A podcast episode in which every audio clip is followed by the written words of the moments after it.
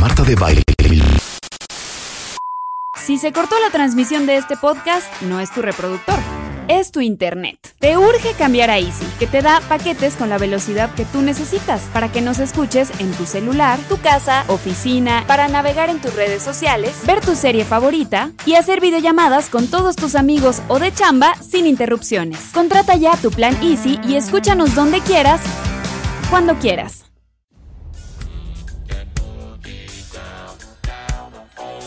Muy buenos días, México. Esto es W Radio 96.9. Y hoy viernes, en vivo hasta la una de la tarde. Y en W, sonamos así.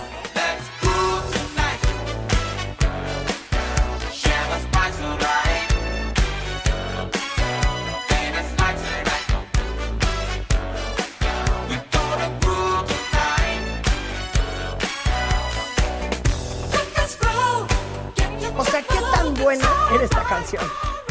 Es que siento que todo ¿Sabes este clavo, qué? Sí, no es buenísima. A Deja ver, Rulo, tú. tú que eres un pequeño ser de luz. Deja tú esta Un hombre canción. muy Todo joven. Earth, Wind and Fire. Es Es, que siento buenísimo. que todo el mundo se clavó en, Earth, en Wind September. No, y, y en se les Fantasy. olvidó que esto es una joya. Esto es una joya. Oye, No, y para hay mí, es, tantas más de Earth, Wind and Fire. miles. para mí es de la canasta básica esta. ¿eh? Esto es de la canasta Sí, sí, sí. básica. Pero siento, cuenta bien, Por encima de septiembre. Pero es que siento No, una cosa. Siento lo siguiente. Aparte hoy es viernes. Exprésate. Entonces, déjenme expresarme. Exactamente, exactamente. ¿Cómo se llama este programa? No, se, se- ¿se dice Rebeca Mangas? No. No, claro que no. Programa de Rulo? No. Cero. Constanza y sus amigos, no. no. Sí, claro Willy que no. y su operación? No, tampoco. El Chapo y sus Hasta chelas, donde yo me no. quedé es como Marta de Baile en W. Me, pare- me suena, ¿eh? Me suena. No, pero les digo una cosa. Tienen que explorar Earth, Wind and Fire. Sé que pues seguramente muchos de ustedes se las saben todas. Pero hay miles que no son fucking September. Que no se queden con el top 5 que les aparece en Spotify. Exacto, por ejemplo. Por ejemplo, ¿qué opinan ustedes de esto? No, no, no, es que ahorita se van a sacar de onda. Pero ahorita que prende esta canción, es que no puedo creer la belleza.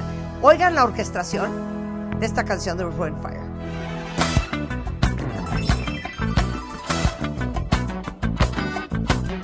Vamos a hacer caso omiso del arpa que acaba de entrar. No, también le daba, ese era el... el- Es el- que Maurice White, que Dios lo tenga en su santa gloria. Aparte creo que eran 12, ¿no? Eran 12, The Rhythm Rider. Esas sí son bandas. Oigan esto.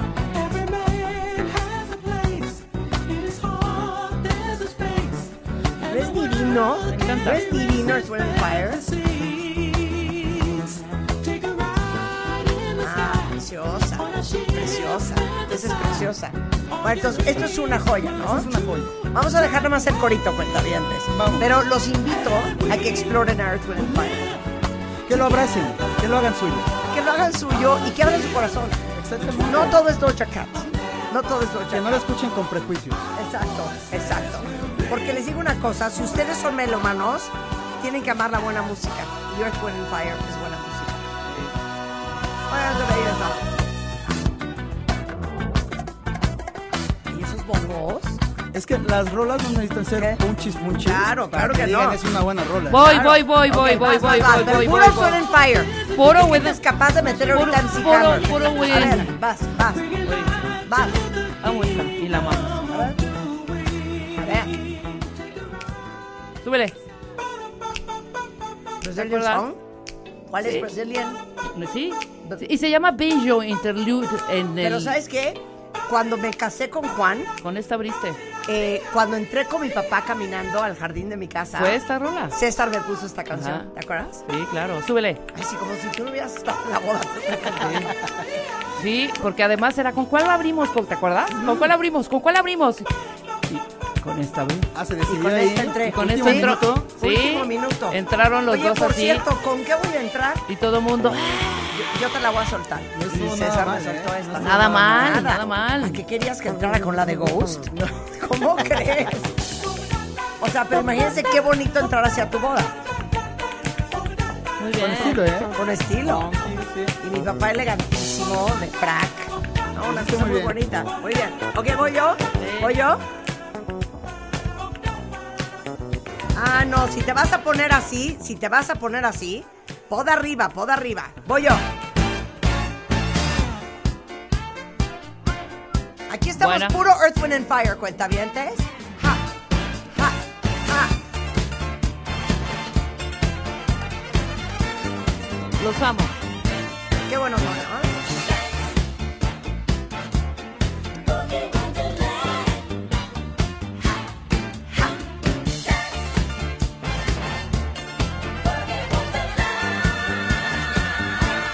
Joya.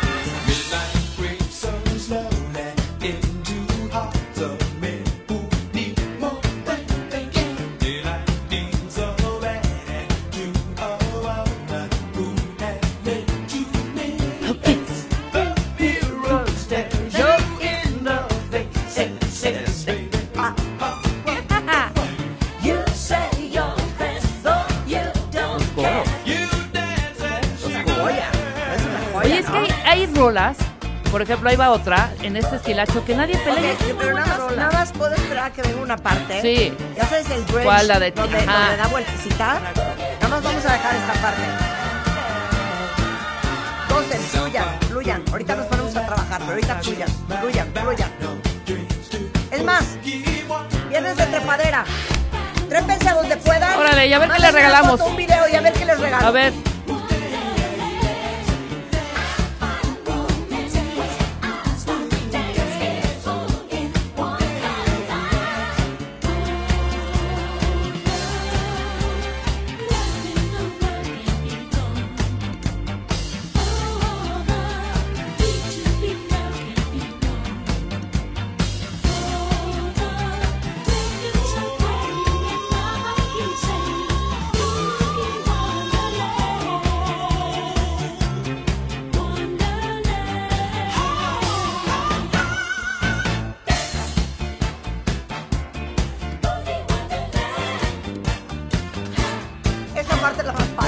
mejor.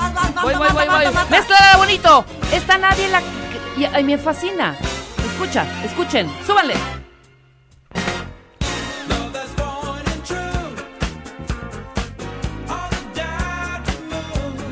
Esta nadie la pela. Nadie es una pela. muy buena rola. Buenísima. Déjala, déjala el coro. Sí, sí, obvio.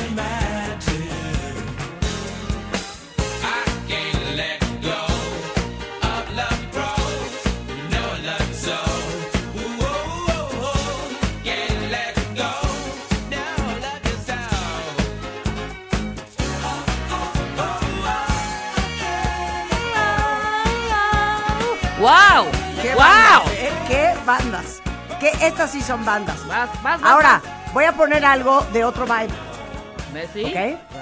Uy, hija. O sea, esta After canción... the love goes on. No, After the Love is Gone. After the love is gone. After the Love goes on. Esto, esto es una buena canción de amor.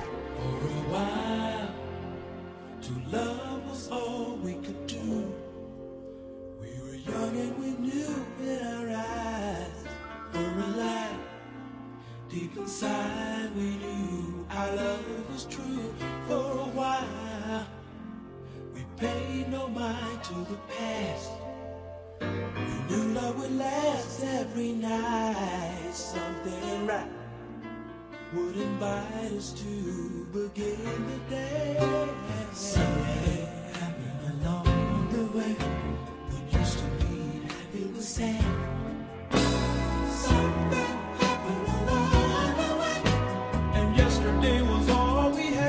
Cantemos, cantemos. Vengan, cuentavientes.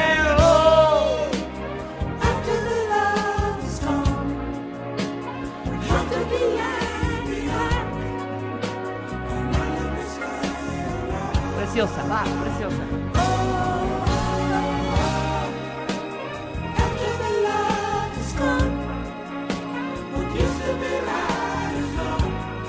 Buenísima. Buenísima. Buenísima. Ahora, del álbum Race, Ajá. Sí. escucha esta, Sí, mézclala. sí, sí, sí. Va. Escuchen. Mira,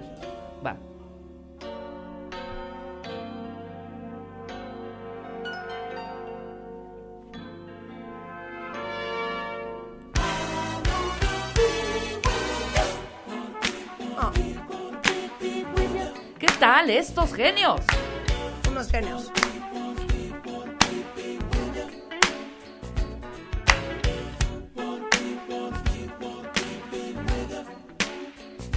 ¿Pero qué? ¿The Earth, Wind and Fire? Que venga a ponerla. Ven, Charlie. Wow. No, es que no puede ser. No puede ser. Vas, vas, vas. No puede ser. Aparte les digo una cosa. Earth, Wind and Fire, que son originalmente de Chicago, que no necesariamente era un lugar donde se hacía música. Se hacía música en Nueva York, se hacía música en Europa, pero no necesariamente en Chicago. Y la fundó, que se acaba de morir hace poquitito, Maurice White. ¿Y saben quién era parte de Earth, Wind and Fire en su momento? ¿Se acuerdan de Philip Bailey? Cla- Uy, Eh, la supuesto. de Easy Lover. Que be- Bailey hizo una Phil colaboración Collins. con Phil Collins Claro. que se llamaba Easy Lover. Bueno, Philip Bailey en su momento fue parte de Earth, Wind and Fire, que es una joya. ¿Qué está estoy pasando? haciendo? Ah, son mis monitores. Ok. Pero, pues, Maurice White era Maurice White. Y entrando a ya la cabina, en este momento Marta Charlie de la Mora que quiere también entrarle a la alberca de Earth, Wind and Fire Pero, este pero ¿qué viernes. onda, eh, Charlie? ¿Por qué? ¿Por qué? Yo no te oigo entrando al aire con Risco y Gaby.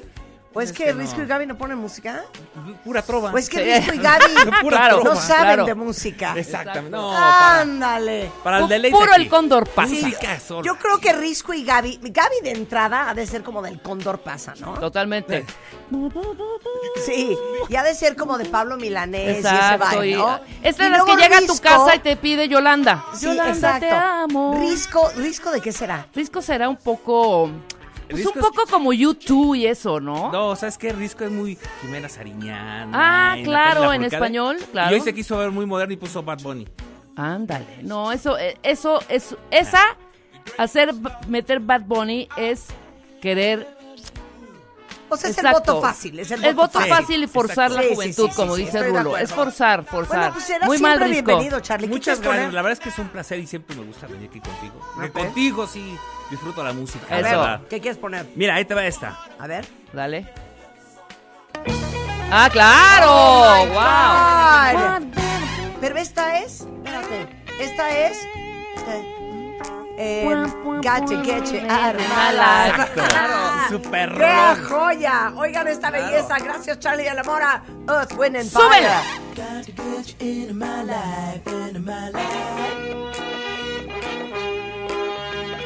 Got to get you into my life, into my life. Got to get you into my life, into my life. Got to get you into my life, into my life. Got to get you into my life, into my life.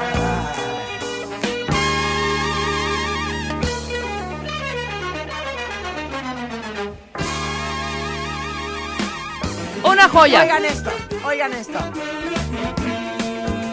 Les digo una cosa. No saben qué padre es hacer radio. Sí. No saben qué padre es hacer radio. No me interesa hacer televisión. Ay, ¿Saben qué no, padre es hacer never, radio? never. Vas. Voy. ¿Se acuerdan de esta? Esto era de lo más heavy que tenían. Es- Escuchen. Va.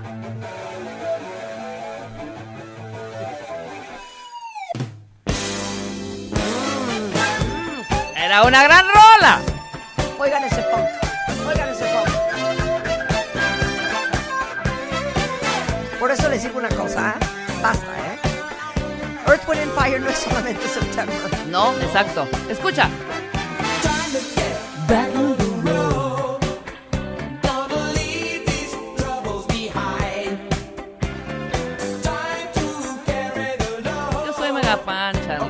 ¿Cuál quieres? Desde Reasons hasta esta. Oye, aparte, Oye, ¿cómo- justamente voy a poner Reasons. ¿y cómo la retoman las canciones de Ruben Fred, por ejemplo, en el cine? Reasons que va a poner ahorita Claro, claro. Este, Marta, que la tocan en la de Hitch, cuando sale todo de dopado Exacto, Will acá. Smith. No, bueno, es una joya, pero este es el sexto álbum, este, que se llamaba That's the Way of the World, que hay un falseto de Philip Bailey, que les estaba contando que Philip Bailey fue parte de Earth, Wind and Fire, Ajá. Que se hizo después en realidad más famoso cuando hizo esa colaboración con, Con Phil Phil Collins, y en Easy Lover. Pero quiero que escuchen este falseto A de ver, Philip bájale. Bailey, pues en una canción de amor.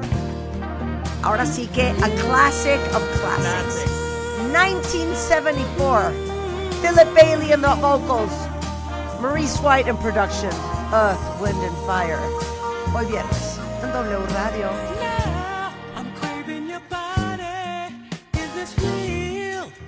Temperatures rising.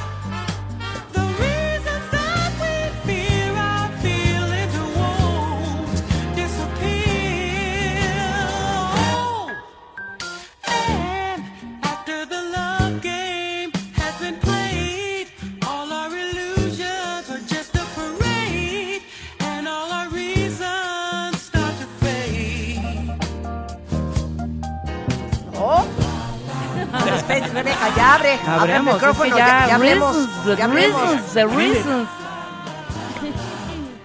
Por eso ha de ser bien padre hacer radio hablada, porque Claro. digo radio musical, porque no sientes la presión que sentimos nosotros Sí. de que no dejes la canción correr cuatro minutos. 30 Exactamente, y no está, no está Ok. el floor ya, diciendo corte, corte, corte. Este disco, esta canción que voy a poner de este disco, este álbum, a mí me costó 99 pesos, que era un dineral, en gigante cuando todavía existía. Uh, y cállate, yo tenía 15 cállate. años. Cállate, espérate, nada más voy a hacer un paréntesis. Ajá. El disco que yo compré, el primer disco de chiquita, fue Give Me the Night de George Benson.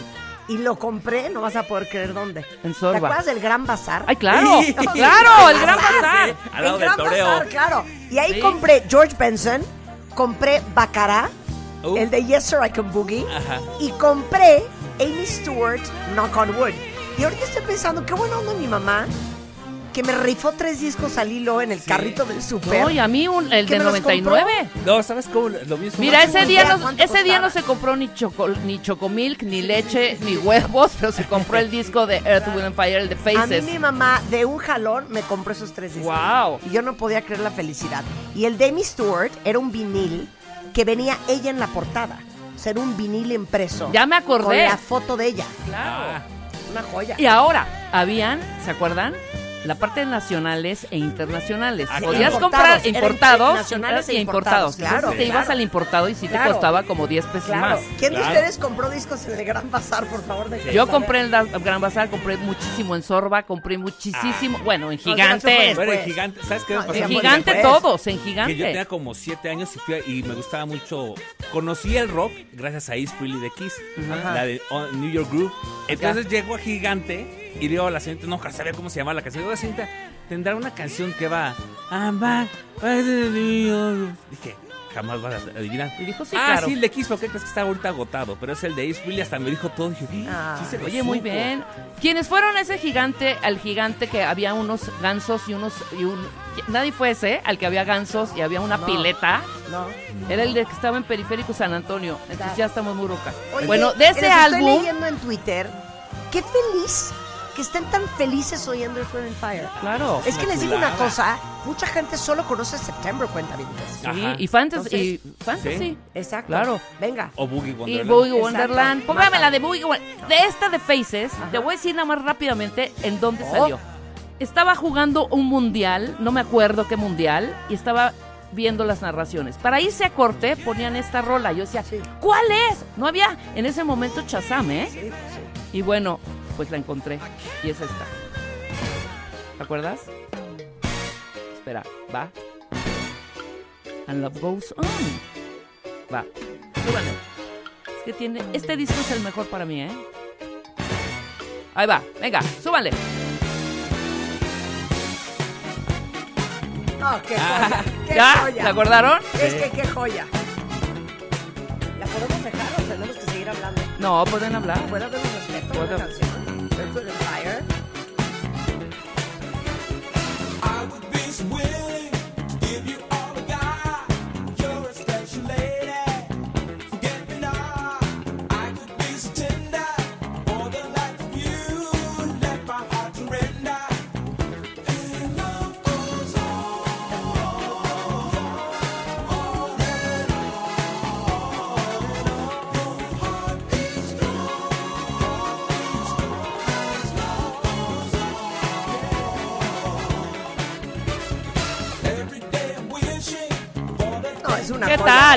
Decir una cosa. Va, Charlie, vas. Para mí lo más cañón que hay en una banda son los metales y las ¿Qué percusiones. tal las trompetas? ¿Qué Las- tal las la- los metales de Earth, Wind and Fire, porque hombre. les digo, eran como 14, o sea, eran un chorro la banda.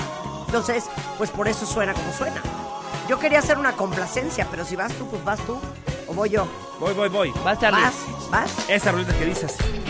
Claro.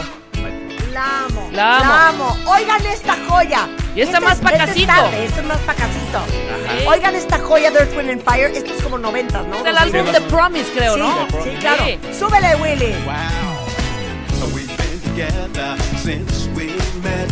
Soul to soul, to get. Well, day by day, our hearts entwine till I can't tell yours from mine. If you should ever want to go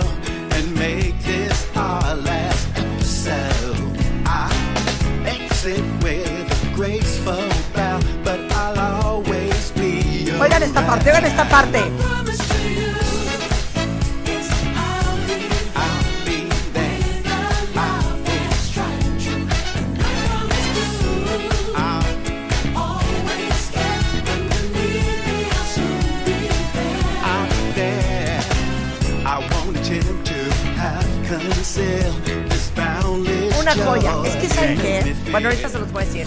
Pero bueno, ese es The Promise, The Promise. Promise. Pero sí es que, creo que sí es como de lo último. Ha de haber sido 90. No, no, no, hombre, ya es 2000. Ya Sí, lo miles, bonito. ¿verdad? Totalmente. Una joya, una joya. Pero yo voy con mis, mi, A ver. Mirrors Vas, Marta, vas. eh, que ahorita en Instagram me dijo, no puedo creer, no puedo creer el programa. Me hace muy feliz que estén tan felices. Pero me pidió una canción que ninguno de los tres hemos pensado. ¿Cuál? ¿Y ¿Cuál? esta? A ver, ponla. Uy, Ah, claro. ¡Sing a song! Este es para mi cuenta consentida. Mirrors Marta, ahí está para ti. Sing a song. Earth, Wind and Fire.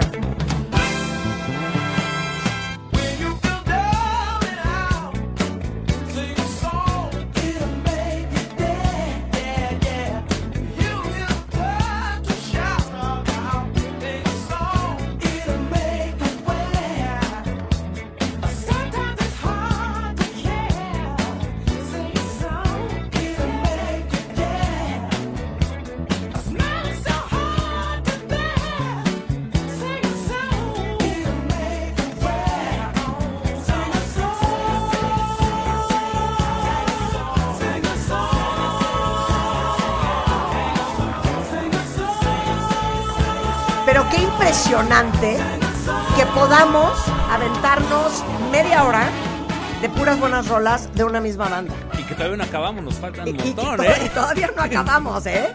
Lo que pasa es que ya empiezo a sentir la presión de Rebeca de Voy, voy con Ya son esta. 10, voy con 28, esta. ya son voy 10, con esta. 28. Mézclala bonito. Vamos a mezclarlas. ver. ¿Te acuerdas de esta? ¿Se acuerdan? Todas, todas tienen Es que algo. todas, todas. The Speed of Love. Es que yo no sé para qué inventaste trabajar hoy. Hubiéramos puesto mucha música. Ah, pero te encanta estar produciendo.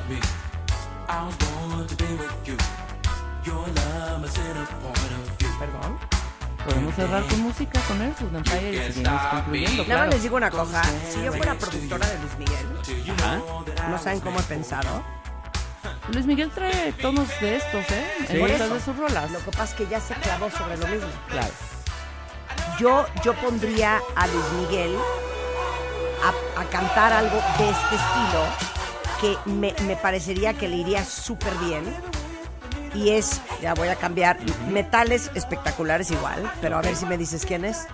A ver si eres tan chucho Pistolita. A ver, tan pistolita, ¿ok? ¿Listo? Venga. Claro, claro. Yo ya la tengo. Esto podría poner yo a cantar. Es nuevecito. No, no es. Bueno, bueno, o sea, no es setentero, hijo. No, no, Ah. no, obvio no. Pero oigan esto. I'm taking a moment just imagining that I'm dancing with you. I'm your pole and all you're wearing is your shoes.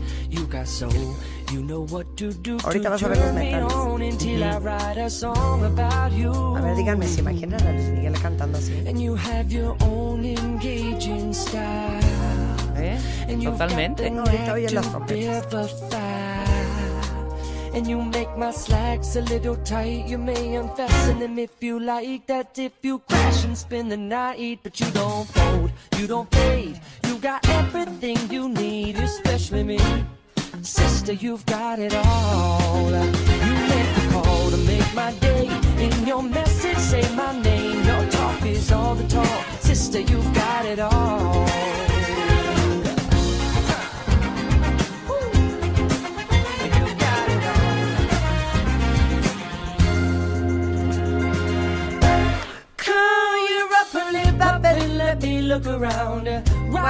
Es Jason Mraz, se llama Butterfly. Pero yo 100% pondría a Luis Miguel a cantar algo así. Un Absolutamente. grito, o sea, sí, ya.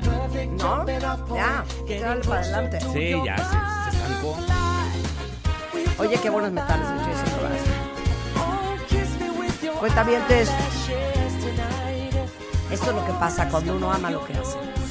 Como amamos hacer radio y amamos hacer radio para ustedes, eso es un placer hoy viernes regalarles media hora de felicidad. Qué bonito. Pero no hemos acabado, ¿eh? No. Regresando del corte, cuando el peso no tiene nada que ver con belleza, con talento ni con salud, vamos a hablar con tres mujeres Maravillosas. espectacularmente curveadas hoy y cómo manejan la aceptación, el amor propio, la seguridad, independientemente de cuánto pesa. Exacto. Gays en el mundo.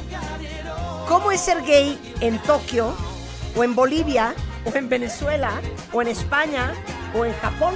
¿Ser gay?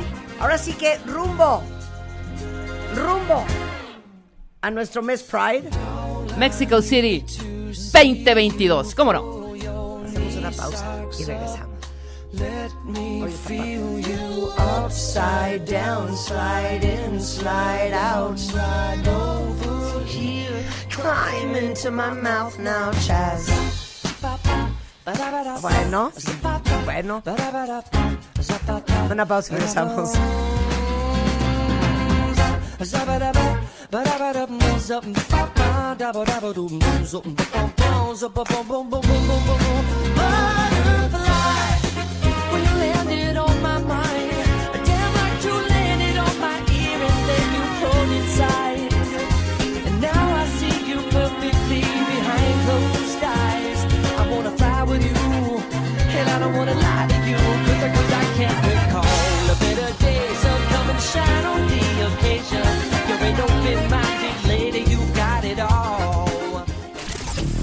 Es viernes de curvas.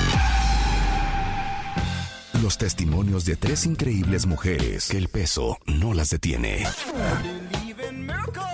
Porque ser exitosa y saludable nada tiene que ver con el peso. Mundo Curvy. Solo por W Radio. Because you know I'm all about that bass, about that bass, no trouble. I'm all about that bass, about that bass, no trouble. I'm all about that bass, about that bass, no trouble. I'm all about that bass, about that bass, bass, bass, bass. Yeah, it's pretty clear. I ain't no size two. ¡Qué joya! Que I know size 2. I know ¿Alguien aquí en esta cabina es talla 2? ¡No! ¡Talla 4! ¿Alguien en esta cabina es cabina no tiene pancita de bebé? ¡No! ¿Alguien en esta cabina no tiene harta nalga? ¡No! Rebeca, tú no tienes nalga. Yo, ay, yo tengo, yo tengo mis globitos. Yo tengo mis globitos. Bienvenidas, guapísimas chicas. Hoy vamos a hablar de Curvy Girls. Ahorita les voy a decir cómo dicen ellas que son. Pero está con nosotros Fabiola Camarena, que tiene 33 años, conocida en el mundo del modelaje como Fabiola Cat. Y ella también se llama La Neta Pechugona. Eh, relacionista pública, experta en manejo de crisis, modelo curvy, actriz, cantante.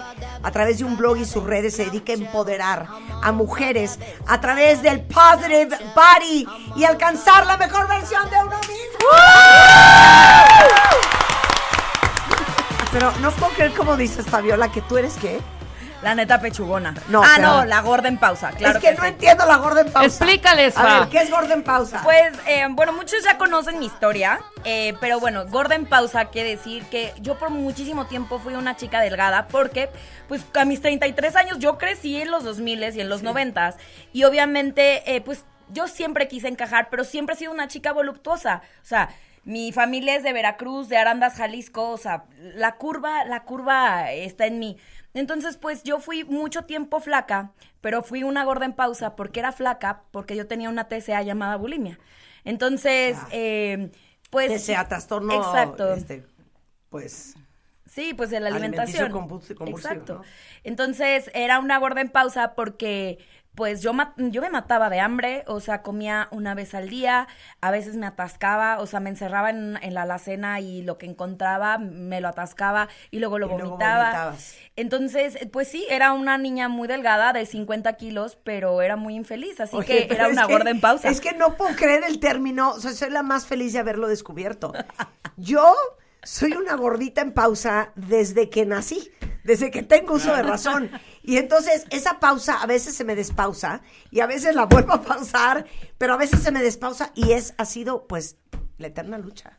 Yo Es creo que una- la eterna lucha de muchas, ¿no? Es una eterna lucha y más para, bueno, para nosotras las generaciones que pues tú sabes, ¿no? O sea, llegan los noventas, llegan los dos miles en donde todo mundo se tiene que ver súper delgado, ya sabes, pantalones a la cadera, que sin neta, sí, o sea, sí. tienes un gramo más de ¡Ay, cadera, qué horror! o de pompas. Yo no sé cómo yo dicen, usaba eso. If you don't have skinny jeans, don't wear skinny jeans. Exactamente. Oigan, eh, está también con nosotros Aroani Sánchez, tiene 26 años, es maquillista, es modelo curvy, ha tenido participaciones en pasarelas, en eventos de catálogo, en- de ropa, de lencería.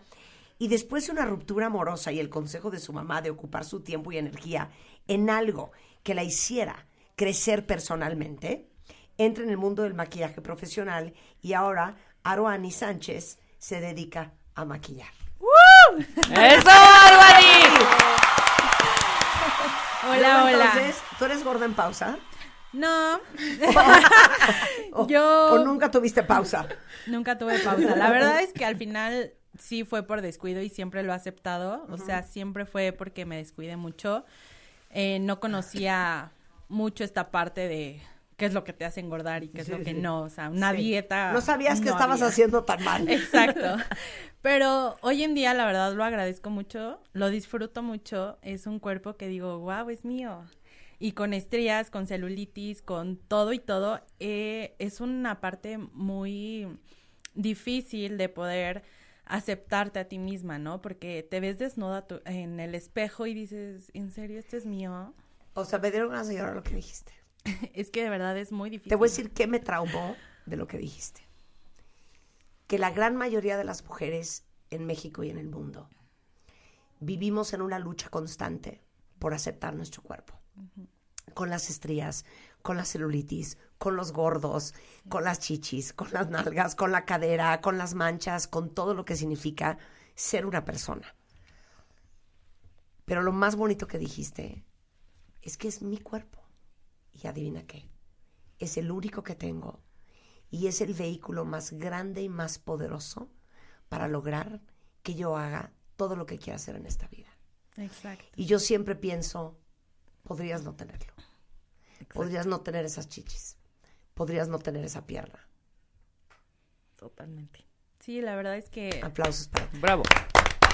Súper bonito. Sí, Sí, la verdad es que al final cuando ya empiezas a aceptar todo, o sea, hasta el brazo, todo, ya agradeces todo lo que tienes, porque puedes caminar, eso te lleva a tu trabajo.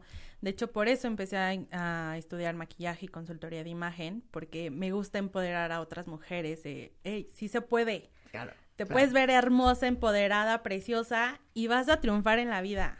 100%. Y lo único que tienes es la seguridad y la seguridad es lo que te va a llevar a todos lados. Y de eso vamos a hablar también, cómo la encuentras cuando no la tienes. Sí. Y luego Guru Atherton, conocida como Curvy Guru en el mundo del modelaje.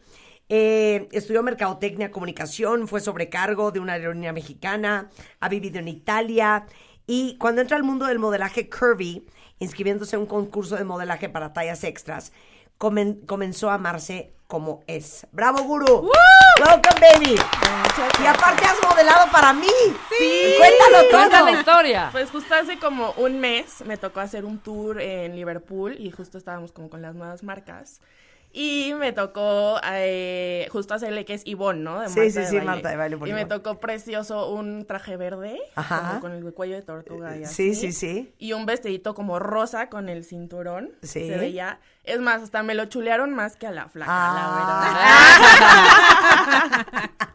Lo que sea de cada quien. Diva. Nada más digo. Pero, pero ¿sabes qué? Me, me fascina que hayas modelado para mí. Te voy a decir por qué. Por algo que acaba de decir este Auranie.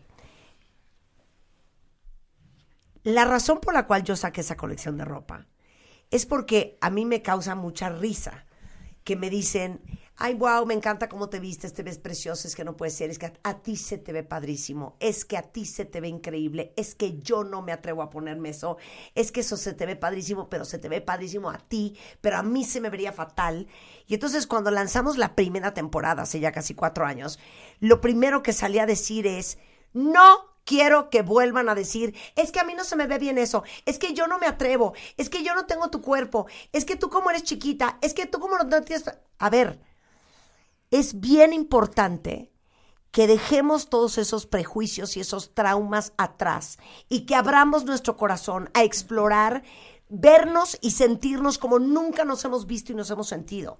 Y ese poder a veces te lo da la ropa, a veces te lo da el maquillaje, siempre te lo da la terapia, pero uno tiene que encontrar de dónde agarrar las herramientas para pararte en el mundo como en la mejor versión de ti mismas. Y vivimos y crecemos tan traumadas, y te lo digo, gurú, porque yo vengo de una abuela también muy curviada como yo. Y yo crecí los primeros 30 años de mi vida oyendo que lo que yo tenía que hacer era usar sacos a la cadera, vestidos sueltos y cualquier cosa que no me marcara la cintura para que no se me viera el cuerpo de guitarra que tengo hoy.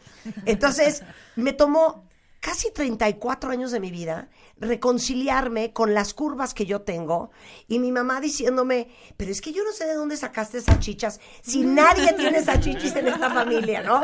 Porque todas mis hermanas son como 32B, yo soy 32 triple D. Este, entonces, me tomó muchos años y me perdí tanto tiempo de sentirme fabulosa. Y cuando a mí me preguntan, ¿de qué te arrepientes en tu vida? Es de lo único que yo me arrepiento, de haber pasado y perdido tanto tiempo sin sentirme tan sensacional como me siento hoy a mis 54 años. Eso, totalmente. Bravo. Entonces, mana, te escucho. No, pues justo, creo que lo que dices, o sea, a mí el modelaje, eso es lo que ha hecho, como que cosas que yo no me atreví a ponerme, me las ponen. y Digo, wow, me veo espectacular. Nunca ¿qué te lo onda?". hubieras comprado tú, claro. claro. no, ni me lo hubiera puesto, ni es mi estilo. Pero me encanta y me veo como en diferentes facetas, me veo en fotos y digo, wow, nunca me hubiera imaginado verme así, ¿no? Claro. Entonces, como que justo, y no solo yo, o sea, porque digo, bueno, si yo soy así, muchas otras personas también lo han de sentir. Y como que yo sentí, pues que ya, ¿no? O sea, mi cuerpo me gustaba, eh, lo aceptaba. Pues ahora vivo de eso, o sea, es como, Sí, sí. wow, ¿no? Oye, ahora ya no puedes enflacar. Ya no, ahora ya me tengo que cuidar la dieta, pero para arriba. claro. Qué increíble. Oigan, ¿cómo, ¿cómo ha sido ese proceso de aceptación? Que yo de verdad creo que es lo más complicado. Y si ustedes quieren unirse a esta conversación, dejen sabernos eh, en Twitter cómo se sienten. Y si ustedes también son gordas en pausa, me favor. fascina esa definición. Pero ¿cómo fue para cada una de ustedes ese proceso de reconciliación? Porque quiero pensar que hay muchas de ustedes allá afuera, cuentavientes, que todavía están ahí. Pues creo que todas seguimos todavía en el proceso. Creo que el amor propio no termina nunca. Eh, todos los días hay nuevos retos, el poder eh, Sí, ser todo el día, todos los días hay algo nuevo que aceptar. Sí, Sí. y es algo que te hace una mujer fuerte al final del día y aprendes de todo. O sea, todos los días siempre tienes que aprender algo de ti misma y eso. O sea, aceptar lo mismo diario y diario, volverlo a querer y volverlo a querer, porque pues no siempre Exacto. tienes ese humor, ese amor. claro. por ti No es un proceso lineal, o sea, eso quiero que les quede claro a todas nuestras oyentes el día de hoy. Niñas, de verdad, el amor propio no es lineal, es un proceso que duele muchísimo. Hay días que vas a tener un día que te sientes de la fregada porque o te va a bajar o no tienes ganas de sentirte bonita. Y hay días que dices, güey, hoy soy una potra. Entonces, Sí. creo que entender que es un proceso que tiene sus subes y bajas es súper importante. Y Aro siempre me ha dicho algo que se me quedó muy marcado, de una generación más arriba que ella, es que el amor propio no es una moda, el body positive no es una moda, es simplemente reconciliarte eh, con esa persona que, que, o sea, que eres tú, que, que vive en ti. Entonces, pues creo que eso lo hemos aprendido con el tiempo y cada, cada una de nosotras tiene una historia de cómo se reconcilió y pues es muy interesante. Sí, no, pero, pero es cierto, yo creo que es un proceso eh, y es una batalla que a veces se gana y a veces se pierde y, y- y no es igual, no es igual todos los días. Y todos los días hay algo nuevo que aceptar. Eh, ustedes son súper jóvenes, pero Rebeca y yo, que ya estamos en los 50, pues obviamente no tenemos ni las cejas, ni la piel, ni el cuello, ni el pelo, De ustedes, ni las chichis, polluelas. de ustedes polluelas, Ajá. ni las que teníamos nosotras hace 20 años. Justamente estaba hablando de esto ayer con alguien, ¿no? Porque estaba yo parada en el espejo y yo abajo del, del ombligo se me hace como un rollito bebé. Es como una salchichita coctelera, Exacto. ¿no? que, es, que es producto de haber tenido dos hijas, ¿no? Eh, y, y de una preciosa cesárea y, y del paso de los años. Entonces me decían, pues ya quítatela. Entonces yo decía, es que yo no tengo ese nivel de obsesión con mi belleza ni con mi juventud. No traigo botox, no traigo rellenos, nunca me he hecho una liposucción, nunca me he operado nada, nunca me he jalado nada. Y creo que yo todos los días también, y creo que tú igual, Rebeca, igual. pasamos y vivimos este proceso del envejecimiento que es totalmente natural y de que no te ves como te veías hace 15 años. And that's okay. Exacto. Y que no tengo el cuello que tienes tú, que no tienes ni una maldita arruga. And that's okay. Claro. Y que ya no tengo las cejas tan paradas como María Félix cuando tenía 25 And años. that's okay. And that's okay. Y esto es parte del proceso que vivimos todos, no solamente en un tema de peso, sino con un tema del paso de los años. Y es una aceptación de todos los días. Exactamente. ¿No? Con un juicio enorme afuera, empezando por tu casa. Claro. ¿Sabes? Sí, sí, o sea, mi mamá todavía, y con todo el amor lo digo, es, Sí. Ya te estoy viendo bastante espaldoncita, ¿no? O sea, ¿me, me- me- me permites? Claro, claro. ¿Sabes? O sea, o trabajo o, o- o me pongo dieta- a dieta, espérenme, Sí, sí, sí. espérenme, Sí, espérenme. Something's, Creo que- something's gotta give. Creo que también tenemos la frase de, pues flaquita te verías bonita, ¿eh? Qué bonita cara, pero flaquita, wow. Sí, claro, yo crecí en, es que la Marta tiene una cara preciosa. Y yo decía, ¿y mis nalgas? me ven las nalgas. Exacto, 100%. Y entonces, eh, ¿cuál fue como su punto de quiebre? Tú, tú, lo, tú lo platicaste al, al principio, Fabi, cuando... Mi punto de quiebre, o sea, igual lo digo como tú con mucho cariño. Bueno, te compusiste de la bulimia. Me compuse de la bulimia, pero fue un proceso muy largo. Fueron nueve años. O sea, no, no fue un proceso chiquito. Yo empecé cuando iba en sexto de primaria, porque me molestaban muchísimo, porque pues, yo empecé Venga, a venga. desarrollarme desde cuarto de primaria. O sea, ya tenía boobies, ya tenía pompas. Igual Marta. Ya tenía cuerpo de mujer, ¿no? Entonces, pues en entonces, los entonces no es que estés desarrollada, es que estás gorda. Entonces, yo me acuerdo de los niños, pues, burlándose de mí, diciéndome cosas eh, muy hirientes y yo queriendo encajar. So- o sea, por sobre todas las cosas, yo queriendo encajar. Y yo dije, ¿cuál es la manera de encajar? Pues, adelgazar. ¿No? Y ya sabes, sexto de primaria me acuerdo perfecto mis primeros jeans que me compré, que yo dije, quiero que me quedan. Eran unos jeans a la cadera blancos. Y en serio, o sea, me agachaba y se me veía la raya, obviamente, porque no está hecho para gente con culo, esa es la neta. Sí, claro. Entonces, bueno, mi punto de quiebre fue ese, sobre todo la secundaria. Eh, yo agradezco muchísimo el haber tenido amigos como los que tuve porque ellos me salvaron. O sea, ellos me escuchaban vomitar, ellos me escuchaban, o sea, tuve un punto muy cañón, yo era porrista y dejé de comer eh, 24 horas porque había tomado alcohol y tenía mucha culpa de haber tomado alcohol porque Por pues las calorías. Ajá. Y pues tuve una presentación y de- lo di todo en la presentación, me acuerdo perfecto, porque nos íbamos justo a una competencia internacional en Minnesota, que por cierto ganamos. Primer lugar mexicanas, claro que sí. Este, pero bueno, ese era como el ensayo general y me caigo, o sea, me siento en una, como en una, como, no- sé, era como una barda. Me siento como ya súper exhausta y obviamente el bajón de azúcar y me caí de un piso. Wow. Me caí de un piso completo eh, y pues ahí fue cuando mi entrenadora me dijo, Fabiola, ya no puedes seguir con eso. Y hablaron con mi mamá. Y mi mamá se sintió muy, muy culpable porque no se había dado cuenta de este problema, porque yo era una excelente actriz en el sentirme bien o el que ella nunca se diera cuenta. Entonces ese fue mi punto de quiebre. Me di cuenta que si mi alma y mi cuerpo no se abrazaban, no iban a renacer nunca. Claro. En serio. Entonces, pues empecé una, empecé una terapia digamos que sobreviví eh, la bulimia, porque sí es, sí es sobrevivir, o sea, es, es algo con el que cargas todo el tiempo. Y por ejemplo, de las cosas que cargo aún de la bulimia es la culpa.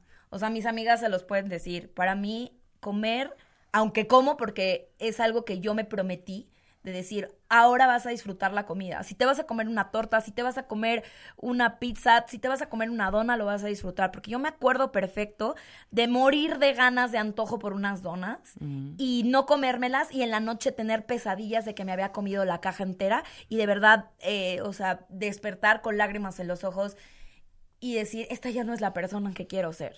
Ya no quiero estar en una batalla todo el tiempo conmigo. Quiero ser feliz. Sí, claro. Pero no te ayuda, y te- con todo el amor de mi corazón, Sí. pues tu familia. Esa es la verdad. Yo tengo de una familia súper conservadora, de tías que no les vuela un pelo, que siempre están perfectas, impolutas, ya sabes, divinas. Y ellas siempre eran, es que qué preciosa cara, pero es que si bajaras de peso.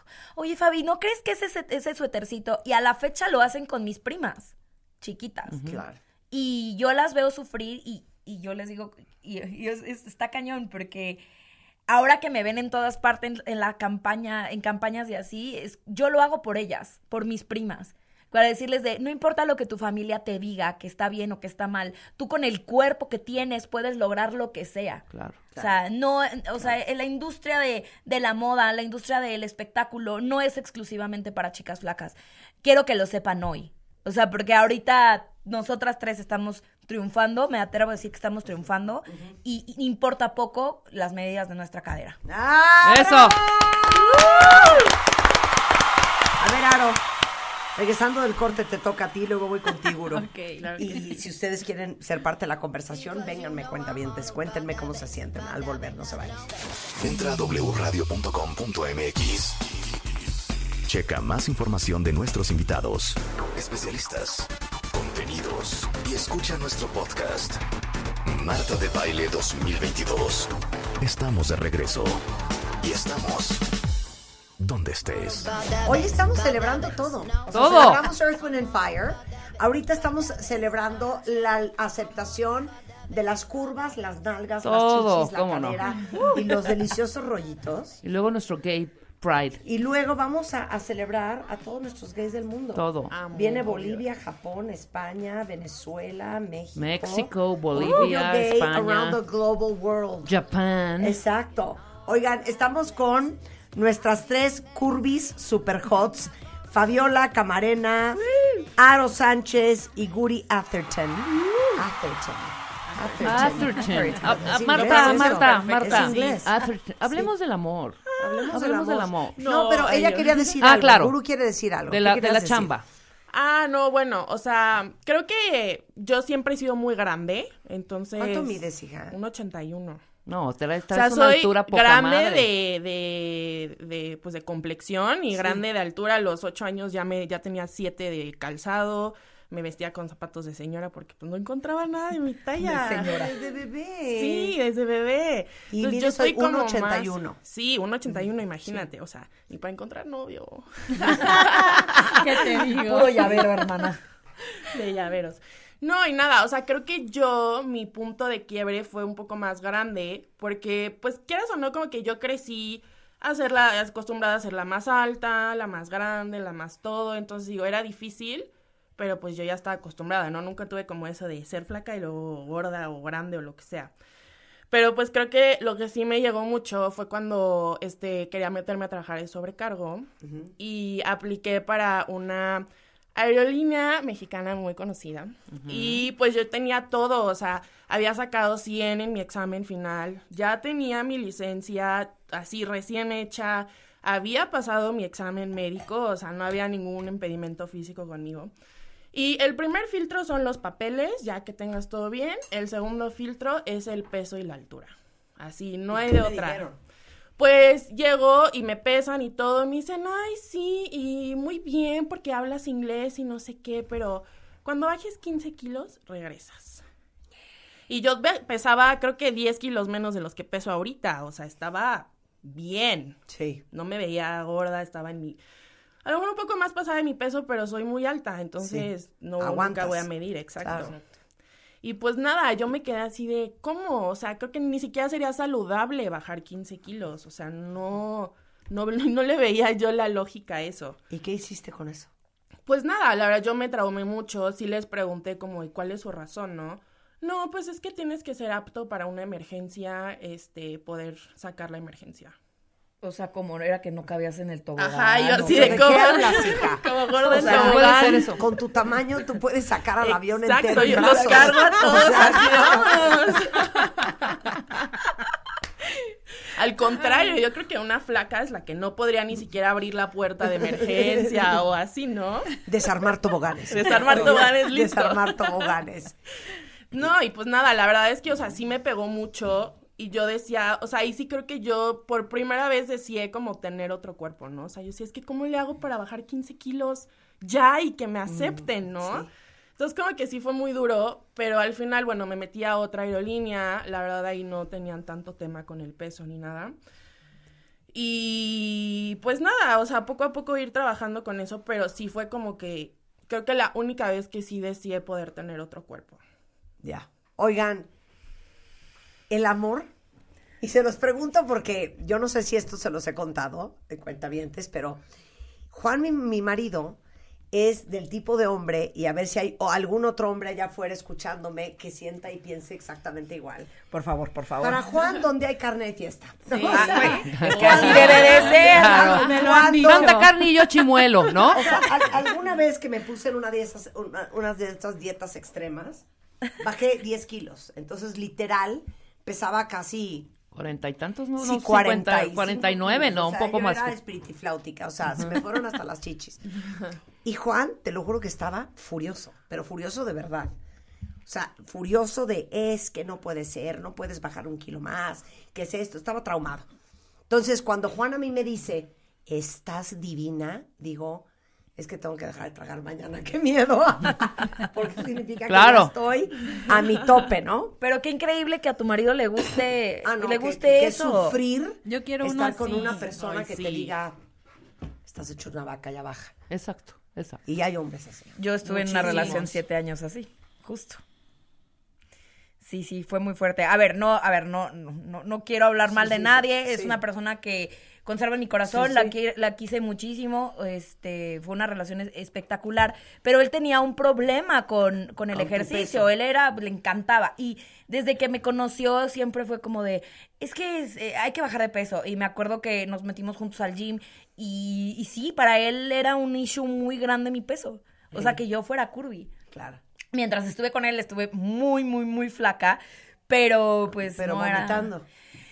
Ahí ya no vomitaba porque ya estaba más o menos en la universidad, pero todavía tenía este Tienes el issues, TCA. claro. Sí, les digo que me encerraba en el en el coche para no comer, o sea, en la universidad, o sea, de que tenía hambre y decía, "Hoy no voy a comer" y me iba a- a- a- al Qué coche a dormirme. pero entonces, a ver, el amor. Ajá, el amor. A ver, a ver. El amor.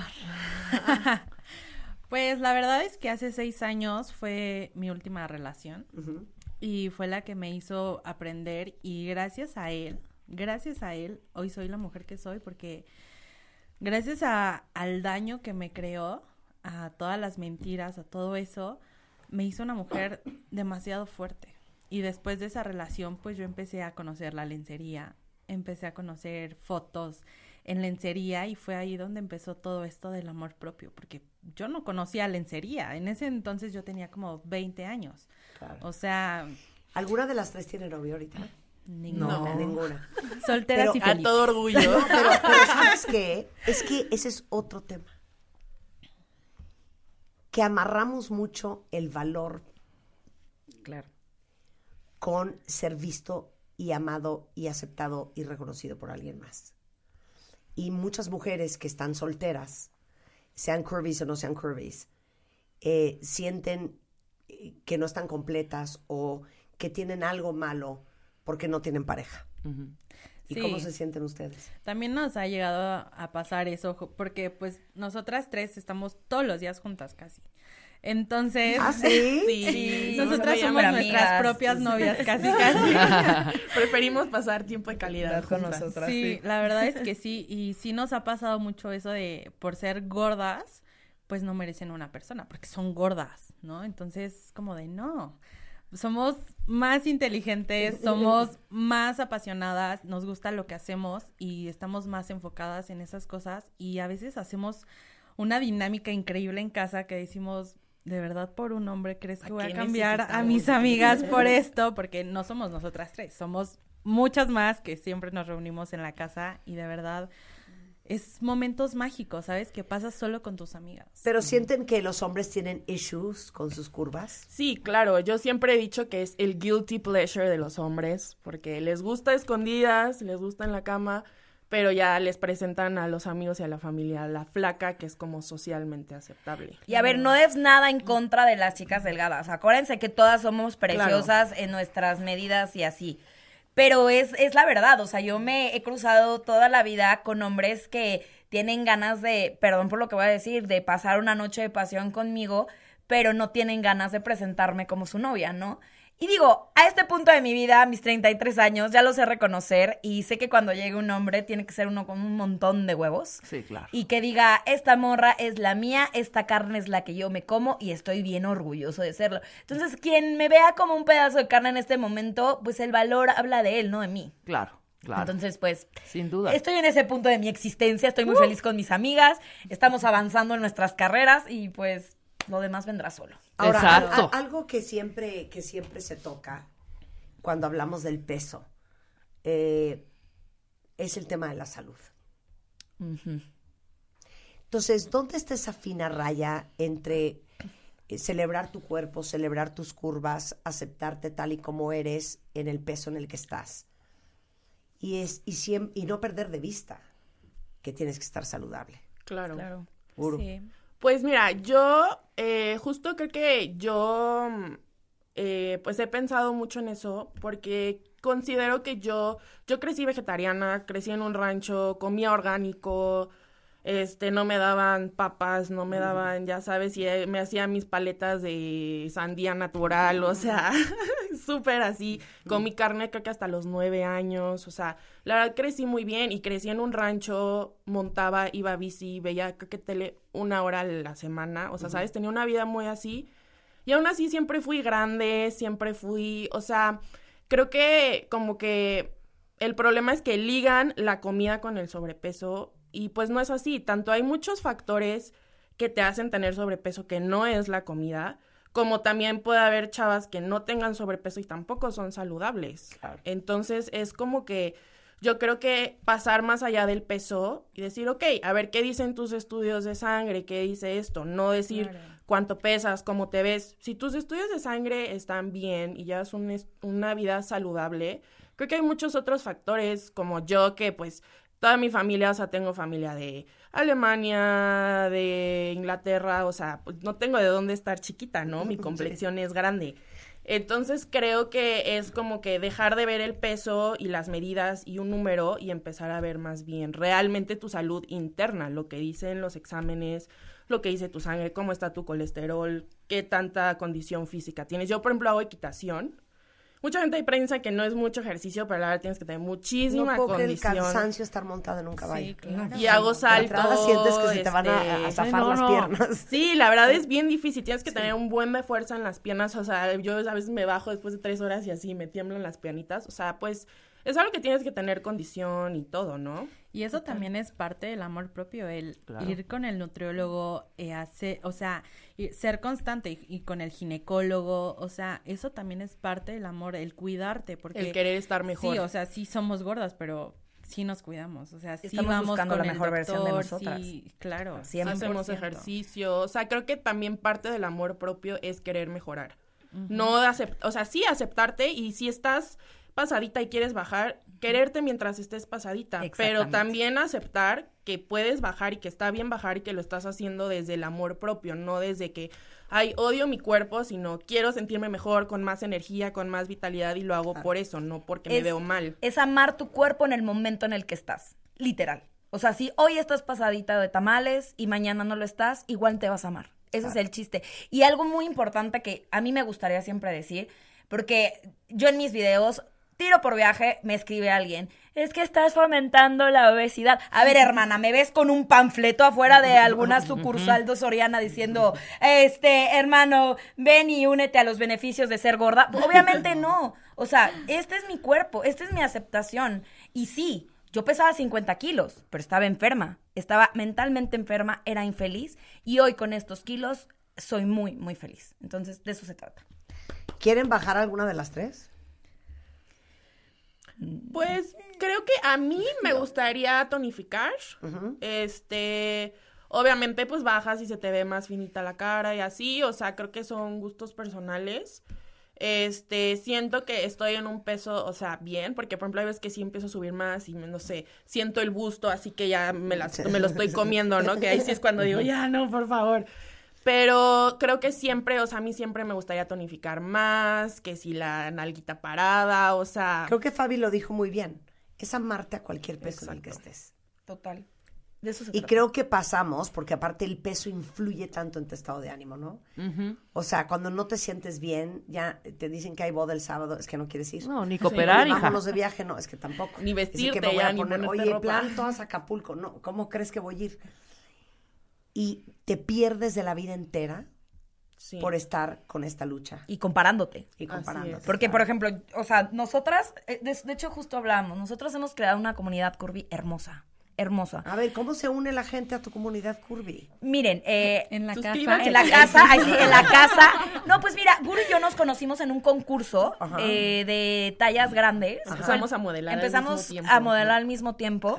Eh, ahí nos conocimos y nos empezamos a hacer amigas. Y Aro la conocí en un festival que se llama el Curvy Fest, que se hace una vez al año en Cancún, que justamente es esta onda de, de celebrar las curvas. Pueden unirse a la comunidad eh, siguiendo a gente que realmente sepa lo que es el amor propio. ¿Y saben por qué es tan importante? Porque crear la comunidad te sientes parte de algo. Y ya no te sientes como la que tiene que encajar. Excluida. Sí. Porque mis amigas son muy delgadas. O sea, mis amigas de la universidad, de la prepa, todas son delgadas. De Claro. verdad, todas son delgadas. Y yo siempre me sentí el patito feo. Y hoy digo, Nel, hoy yo soy la poderosa. Eso. A ver, las pueden seguir. Es arroba Fabiola Cap en Instagram. Aroani E. Sánchez. Aroani E. Sánchez. Y curvy-guru. Ahí están las tres. Ahí para que las vean. Ahí, ahí Sí, van a estar. la comunidad Oigan, curvy. No, vamos a hacer cosas juntas. Ay, por cuando lanzamos el, el body wash, eh, mi, mi equipo, yo no estaba en México, hizo el- el- la primera corrida del video. Y cuando vi el video dije, este video no puede ser así. Este video tiene que ser un video celebratorio de amar la piel en la que vives. Y entonces volvimos a shootear ese video. Y no sabes cómo nos costó encontrar cuerpos reales, ¿no? Eh, entonces acabaron siendo algunas otras personas, pero de haberlas conocido a ustedes las, voy- las hubiera invitado. Pero ahí está. Pero vamos a hacer Pero cumpliste Claro tu función, sí. Marta. Salió muy bien, muy, muy bien. Aquí tienes tres curvis bien. totalmente diferentes, de tres tipos de cuerpos totalmente diferentes, pero igual de gordas, igual de igual de amo, preciosas. Qué no sé bonito, son aquí. preciosas. No, gracias están guapísimas. Marta. 11.24 de la mañana en W Radio. Oigan, antes de irnos a corte y de empezar a celebrar a otro grupo. Exacto. Los gays. Exacto, otro Ok, grupo. Gays around the world. Hoy tenemos a un japonés, a un boliviano, un venezolano. España, a un México, mexicano y un español. Hacemos una pausa, regresamos, no se vayan. Escuchas a Marta de Baile. Al aire solo por W Radio 96.9. Estamos de vuelta. Oigan, rumbo, rumbo a nuestro super gay pride. Estamos celebrando el orgullo gay en todo el mundo.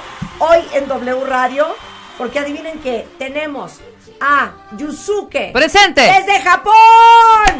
Pero el chiste es que Yusuke, o sea, tú te Preséntate en presentes japonés. en japonés. Dale. O sea, nos la alegría. はじめまして今回で2回目になります山祐介ですもうこのラジオが大好きなので来れてよかったです嬉しいです今日もお願いします A ver qué dijo. A ver, Ángel, ¿qué dijo? Que Ángel, Japón. Ángel desde España. ¡Bravo! Preséntate, hombre. Pues sí, soy Ángel, tengo 31 años, soy de España y pues.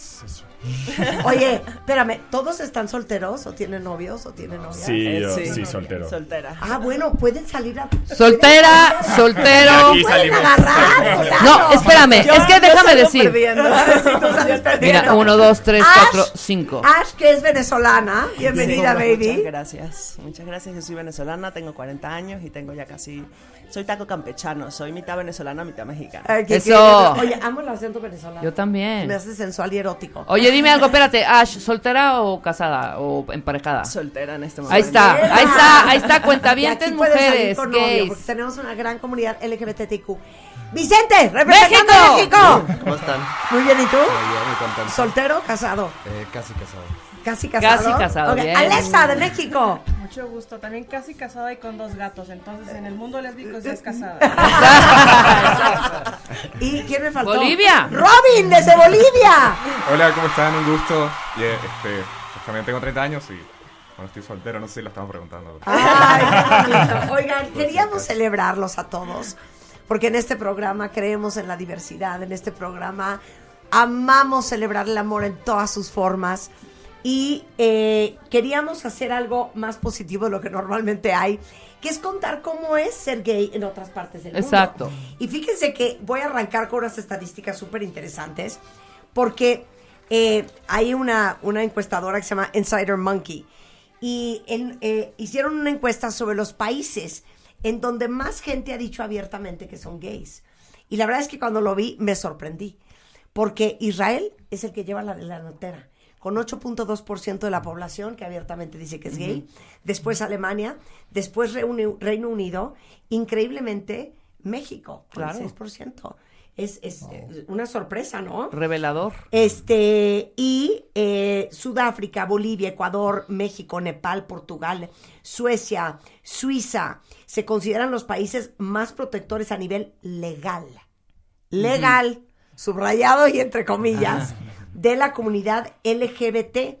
Canadá prohíbe la discriminación por motivos de orientación sexual eh, y fue el primero en América en legalizar el matrimonio entre personas del mismo sexo. Este, y en lugares como Malta, el transgénero eh, es reconocido por la ley y cambian su identidad con solo llenar un formulario eh, de acuerdo al Ranking Gay Travel Index. De Imagínate, no es aquí, no es como en otros lugares, no voy a decir dónde, dónde. Mire, eh, a ver, tráigame su acta de nacimiento y tráigame, por favor, eh, sus estados de cuenta, tráigame también, por favor, eh, su INE, su IFE, su ILE, su IME. No, Sí. es un y ábrame las poder piernas. cambiar. Ya y ábrame las piernas. ¡Qué horror! caray, lleva Oigan, ya. a ver, pero yo quiero que todo el mundo se presente. Acuérdense que tenemos una audiencia enorme, eh, que creo que este programa va a ser súper inspirador para ellos. ¿Quiénes son? ¿De dónde vienen? ¿Por qué están en México? ¿Y cuál ha sido su historia? Este... Eh, as a gay. Pues sí, vas, cual, Robin, vas. Primero vas tú. Ok. Ah, Puedes bueno. empezar con My name is Robin. My name is Robin. We all speak now. Eh, bueno, me llamo Robin, si es mi nombre, no es un apodo. Sí. Eh, llevo cinco años en México. Yo estudié ingeniería civil, eh, originalmente en Bolivia, pero no me gustaba y me vine a. México y ahora estoy haciendo marketing. Ajá, qué padre. Eh, y pues no les había hecho a mis padres ya hace mucho tiempo. Di lo que ¿Cómo? hiciste, di lo que hiciste ¿Qué? últimamente, O por sea, ¿de favor. qué me hablas? ¿Te veniste a México y tus papás nunca Espera, Marta, espera. Dad, I'm gay. A ver. No, diles. No, no, no se los había dicho, pero este año eh, empezamos a ver con la, con la empresa algunas acciones para, para fomentar de que la gente saliera del closet, Ajá. después de muchos días de llanto, y me cayó como cereza en el pastel la invitación al programa y dije, no, mis padres tienen que saberlo. Y hace una semana les grabé un video y les envié un video diciéndoles que soy gay. Ay, ya, Robin, ¿nos enseñas el video?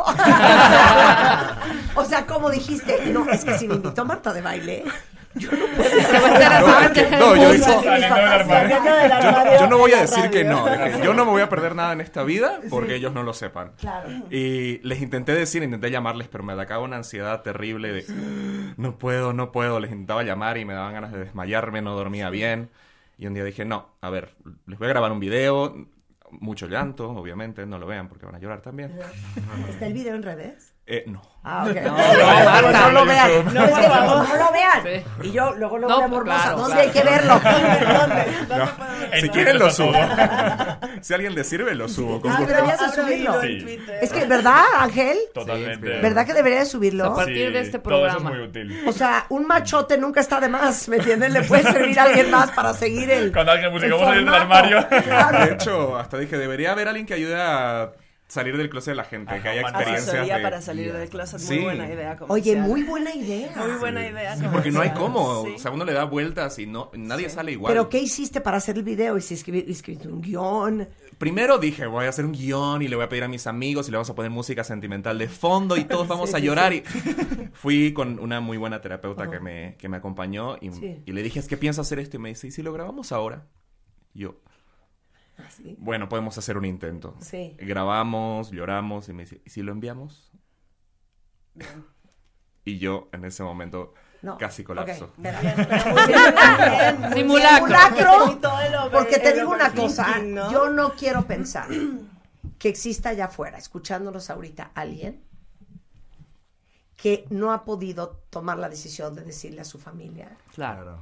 y de sentirse libre, tranquilo y orgulloso de la persona que es. Yo soy tu mamá. Vente, Ángel, siéntate junto a mí. Tú vas a ser de papá. A ver, entonces, Robin, ¿cómo fue el speech? Pues fue primero. Me no, costó- ya, ya estás en, ya estoy en, Ya. estás en mi mamá. Ya, ok. Sí, ya, en primera Este- persona. Trabajo terapéutico. ¿Cómo con empezaste? Marta- Con Marta de baile. estamos ¿Quién- en terapia grupal. Reviviendo trauma. A ver, dime, hijo.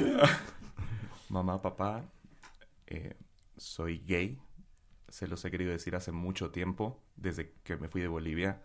Ya lo sabía antes, pero mi hermano me dijo que no les dijera porque se iban a preocupar, porque iba a estar lejos y de paso iban a pensar todo lo que pensaban. Eh, luego, mamá, te enfermaste, no te lo quise decir porque pensé que te ibas a poner peor. Y se está pasando la vida y no te he logrado decir hasta ahora esto y te estás perdiendo de gran parte de mi vida. Y todo el mundo me acepta como soy. Y los únicos que quiero que estén orgullosos de quien yo soy son ustedes. Los amo y estoy aquí para cuando quieran hablar más al respecto. No, bueno, casi, casi lloro. Casi lloro. Tráigame un clip. Casi lloro. ¡Wow! ¡Qué bonito! O sea, así yo ya Robin. lágrimas en los ojos. Bien. No traigo rímel contra agua, por favor, Robin.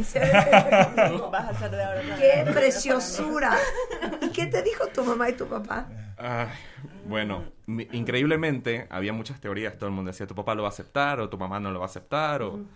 Al final fue que mi papá lo aceptó muy bien. Me mandó un audio hermoso donde me decía, esto es normal, es natural, yo sé que no vas a cambiar, no tienes por qué hacerlo, nada va a cambiar. Mi madre me mandó un mensaje, me dijo, te apoyo en todo lo que tú quieras. Eh, y yo me eché a llorar, fueron como 30 años de mi peor pesadilla vuelta a realidad. Eh, pero dije, algo, no es- algo está raro aquí, es como que nada más eso. Y me habló a los dos días, este, una videollamada envuelta en lágrimas, y me dijo, pensé que estabas bromeando, pensé que era un... Yo hacía teatro en Bolivia también, me dijo, pensé que estabas ensayando una obra de teatro. Eh, no lo puedo creer, este... Le dije, pero a ver, yo, a ver, tranquila, ¿qué, qué, qué, qué te da miedo de todo esto? Sí, sí. Y me dijo, tengo miedo que te enfermes. Yo le dije, a ver, no, o sea, estoy súper sano, porque dije, lo primero, voy a pensar que tengo SIDA. Sí, es lo primero que piensa, Sí, ¿no? tu mamá, eh, como esa generación, no sigue atrapado en los ochentas. Sí. ¿No?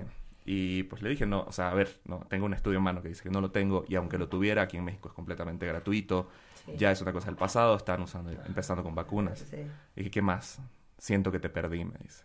Y yo, todo lo contrario, le digo, acabas de ganar una parte de mi vida que no conocías.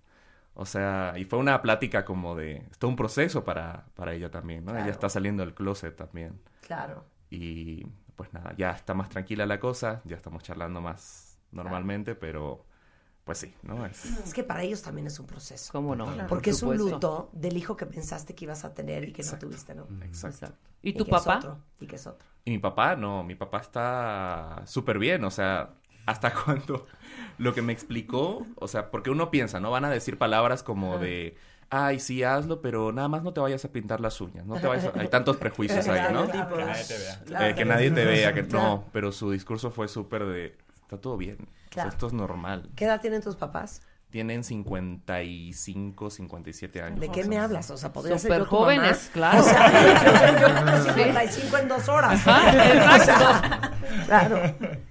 Oye, pero dijiste algo bien importante. Y, y, y yo creo que el kindness va de ida y va de vuelta. No solamente el que uno espera recibir, eh, sino el que uno tiene que dar para comprender que para tus padres también fue, sobre todo para tu mamá, un proceso difícil, ¿no? Y que hay que ser paciente y amoroso. Sí, sí, siempre, siempre he dicho, siempre nos ponemos como a la defensiva cuando dicen cosas cerradas, pero creo que siempre podemos educar desde el amor, ¿no? Sobre todo a las personas que sí amas, ¿no? Sí, claro. De, no lo sabes, o sea, ven de la mano conmigo, o sea, yo sé que es un proceso. 100% sube ese video. 100%, Sube claro. ese video. Porque si vas a causar en la audiencia y en los que están en el proceso en que estabas tú hace una semana, lo que causaste en mí y en Ash, yo creo que vas a hacer un gran servicio a la comunidad. súbelo como lo de Porque hay- movimiento este de Things Get- Getting Better. ¿cómo Eh, era Sí, sí, sí? Things Getting Better. Porque hay gente mucho más joven que tú, ¿no? De 20, 21 años que no han tenido la, la- el valor de tomar esa decisión. Pero tú ni te estés riendo, Ángel, porque tú vas después. ok, a ver, ahora cuéntanos tu salida del closet. Pues a ver, eh, con Robin comparto que soy también ingeniero civil y yo me fui a trabajar a Irlanda. Ajá. Estaba trabajando en Dublín y Ajá. ahí conocí al que ¿Eres fue... qué, madrileño? No, de Salamanca, Charro. Eh, Salamanca, muy bien. Y, y en Dublín conocí al que fue mi novio, que era de Guadalajara, de aquí de México. Bueno, Ajá. es de Guadalajara. Ajá.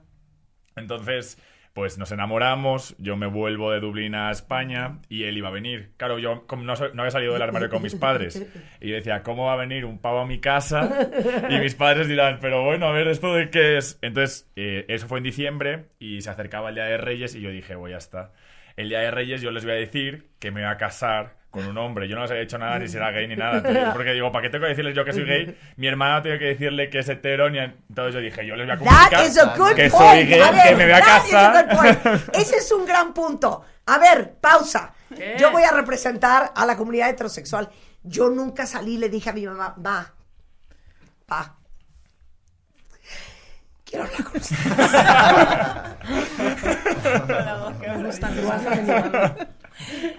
Me gustan Igual igual. que mi mamá. ¿Qué pasó, mijita? Tengo mucho que hacer. ¿Qué pasó? Quiero decirte algo. Sí, dime. Soy heterosexual. ¡No lo puedo creer! ¿Qué daño me estás provocando en este momento? ¿Qué hice mal? Pero Ángel tiene un punto. ¿Por qué tenemos que decir? Claro. Exacto. ¿Por qué tendríamos que salir del closet? Pues yo realmente nunca salí. Pero a ver, entonces, ¿tú qué edad tenías? ¿Tú qué edad tenías? 26. Ok, pero a ver, yo también pienso, bueno, los papás están ciegos. O sea, ¿cómo no tu, pa- tu papá y tu mamá se dieron cuenta que evidentemente o tenías novias? No. ¿No? No, perdón, Marta. A ver, yo entro acá y de verdad veo a Lesa, veo a Mr. Japan, a México, a Venezuela, a España, a Bolivia. Y perdón, ninguno parece gay. Ninguno.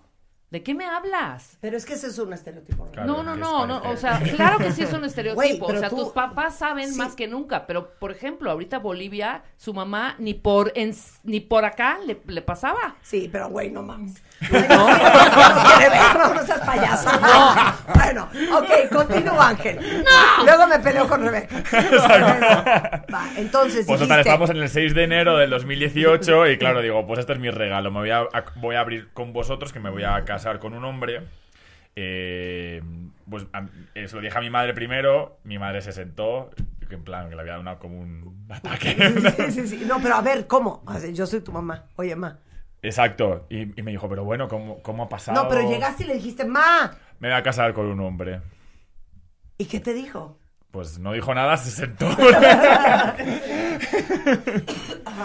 Y, y, y posterior, mi padre no estaba en casa y ya yo seguí con mis hermanos y ya ella llegó y me dijo, Ángel, ¿quieres que le digamos a tu padre también esto?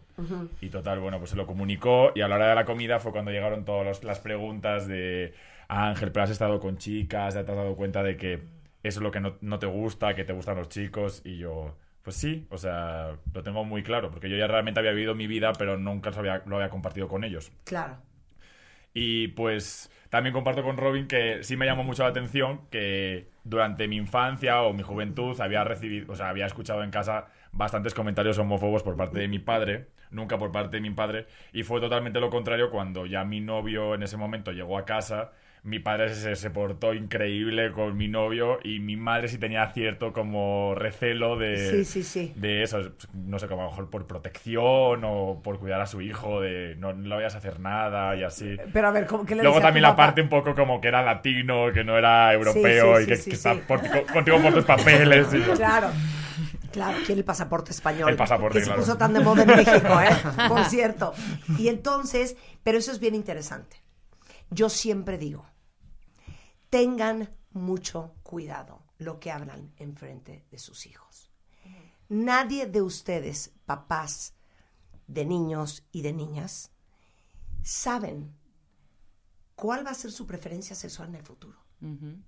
Que lo que oigan de ustedes no sea un obstáculo, no sea un- un- una, una cortina de miedo de no poder expresar quiénes son con ustedes por todo los, lo, lo que los escucharon decir. Pero a pesar de que tu papá decía horrores, pues tú dijiste ni modo. ¿O qué, de- ¿Cómo qué decía tu papá?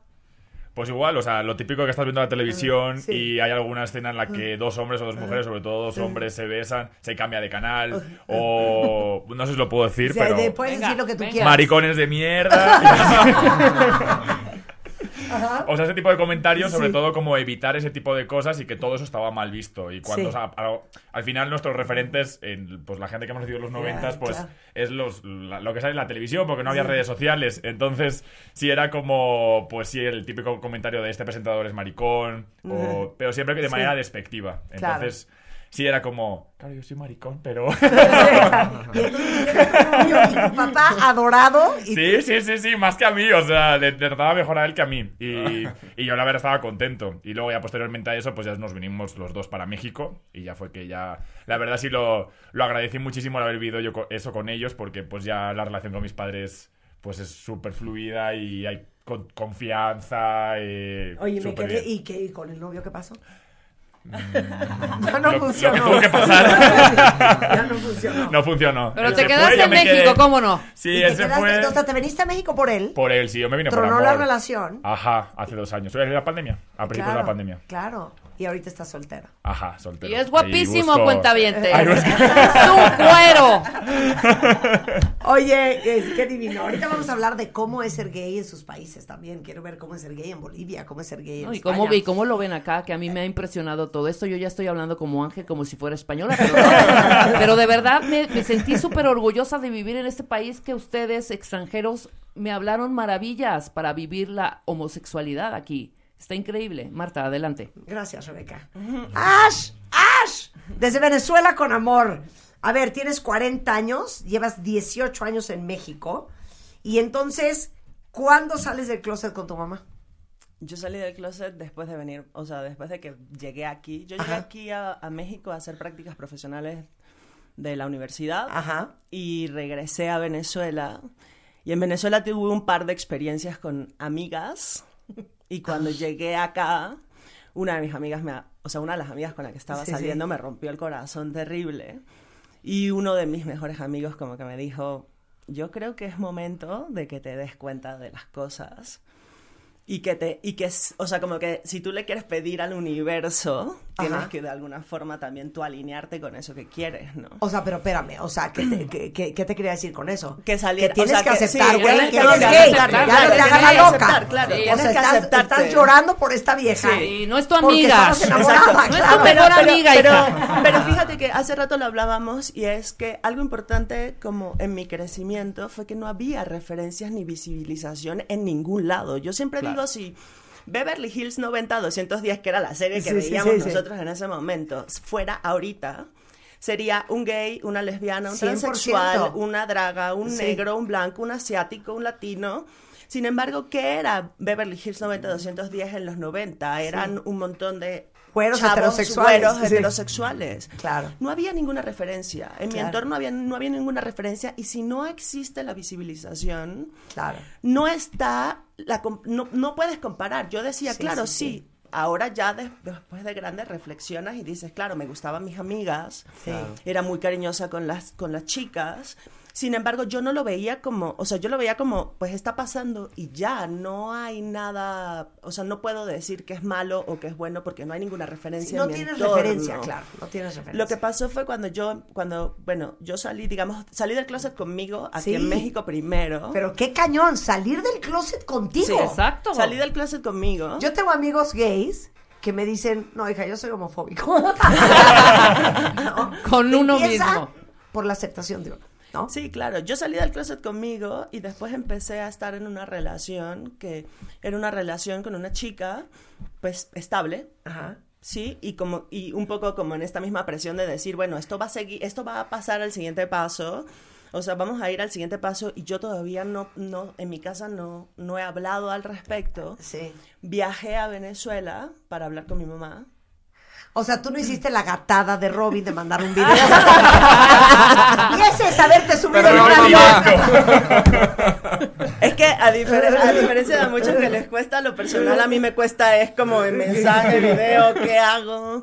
Y, y como dicen ellos, o sea, no hay, nadie te, nadie te dice, Claro. o sea, pasas, o sea, tú sales del closet con tus papás años antes de salir del, o sea, de ejecutarlo. Claro. En realidad pasas tiempo pensando estos temores de qué va a pasar, cómo me van a, o sea, cómo lo van a recibir. Sí. Eh, yo regre yo fui a Venezuela a hablar con mi mamá y, mm, y cuando, cuando hablé con ella, em, su reacción no fue, no fue la mejor.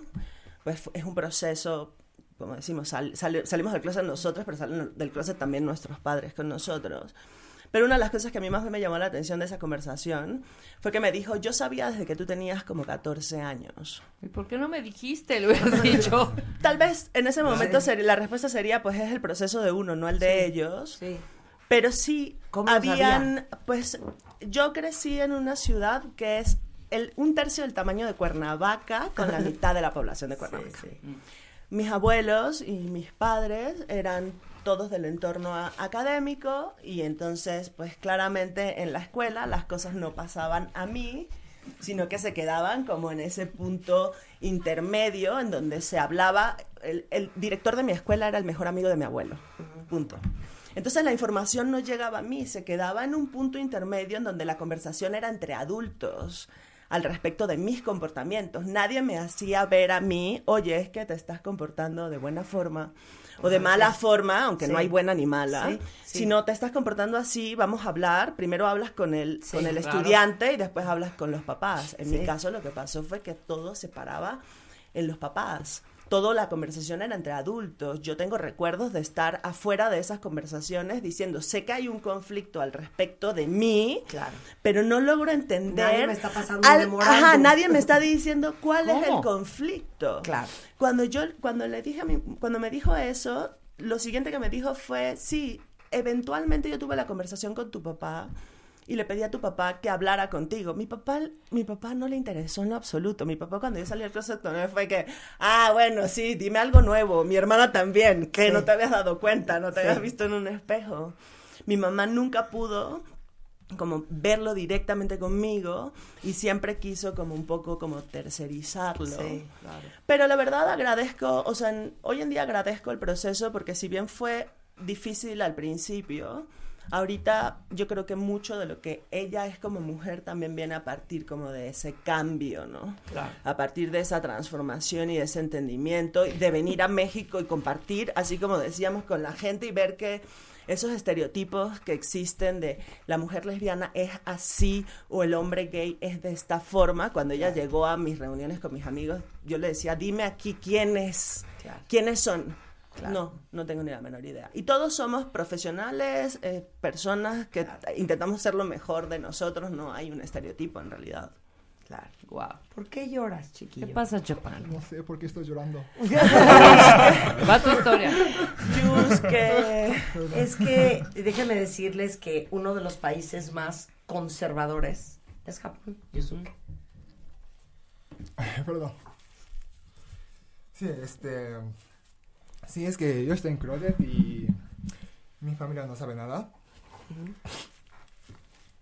Y sí, quiero decir, pero es que como Japón todos viven en grupal y hacen mucho bullying.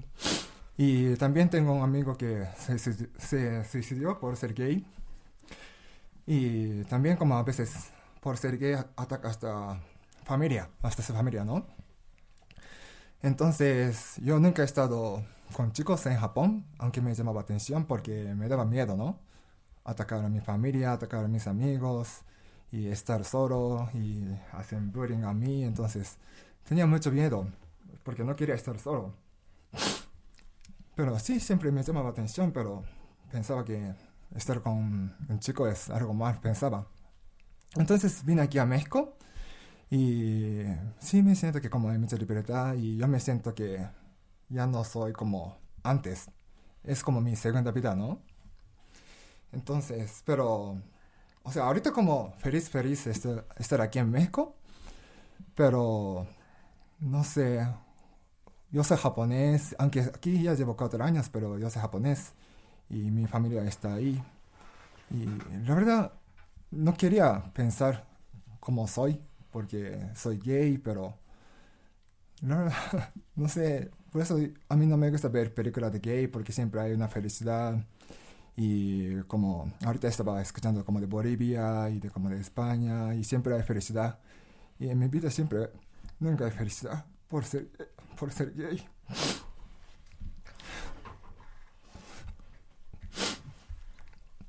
Perdón.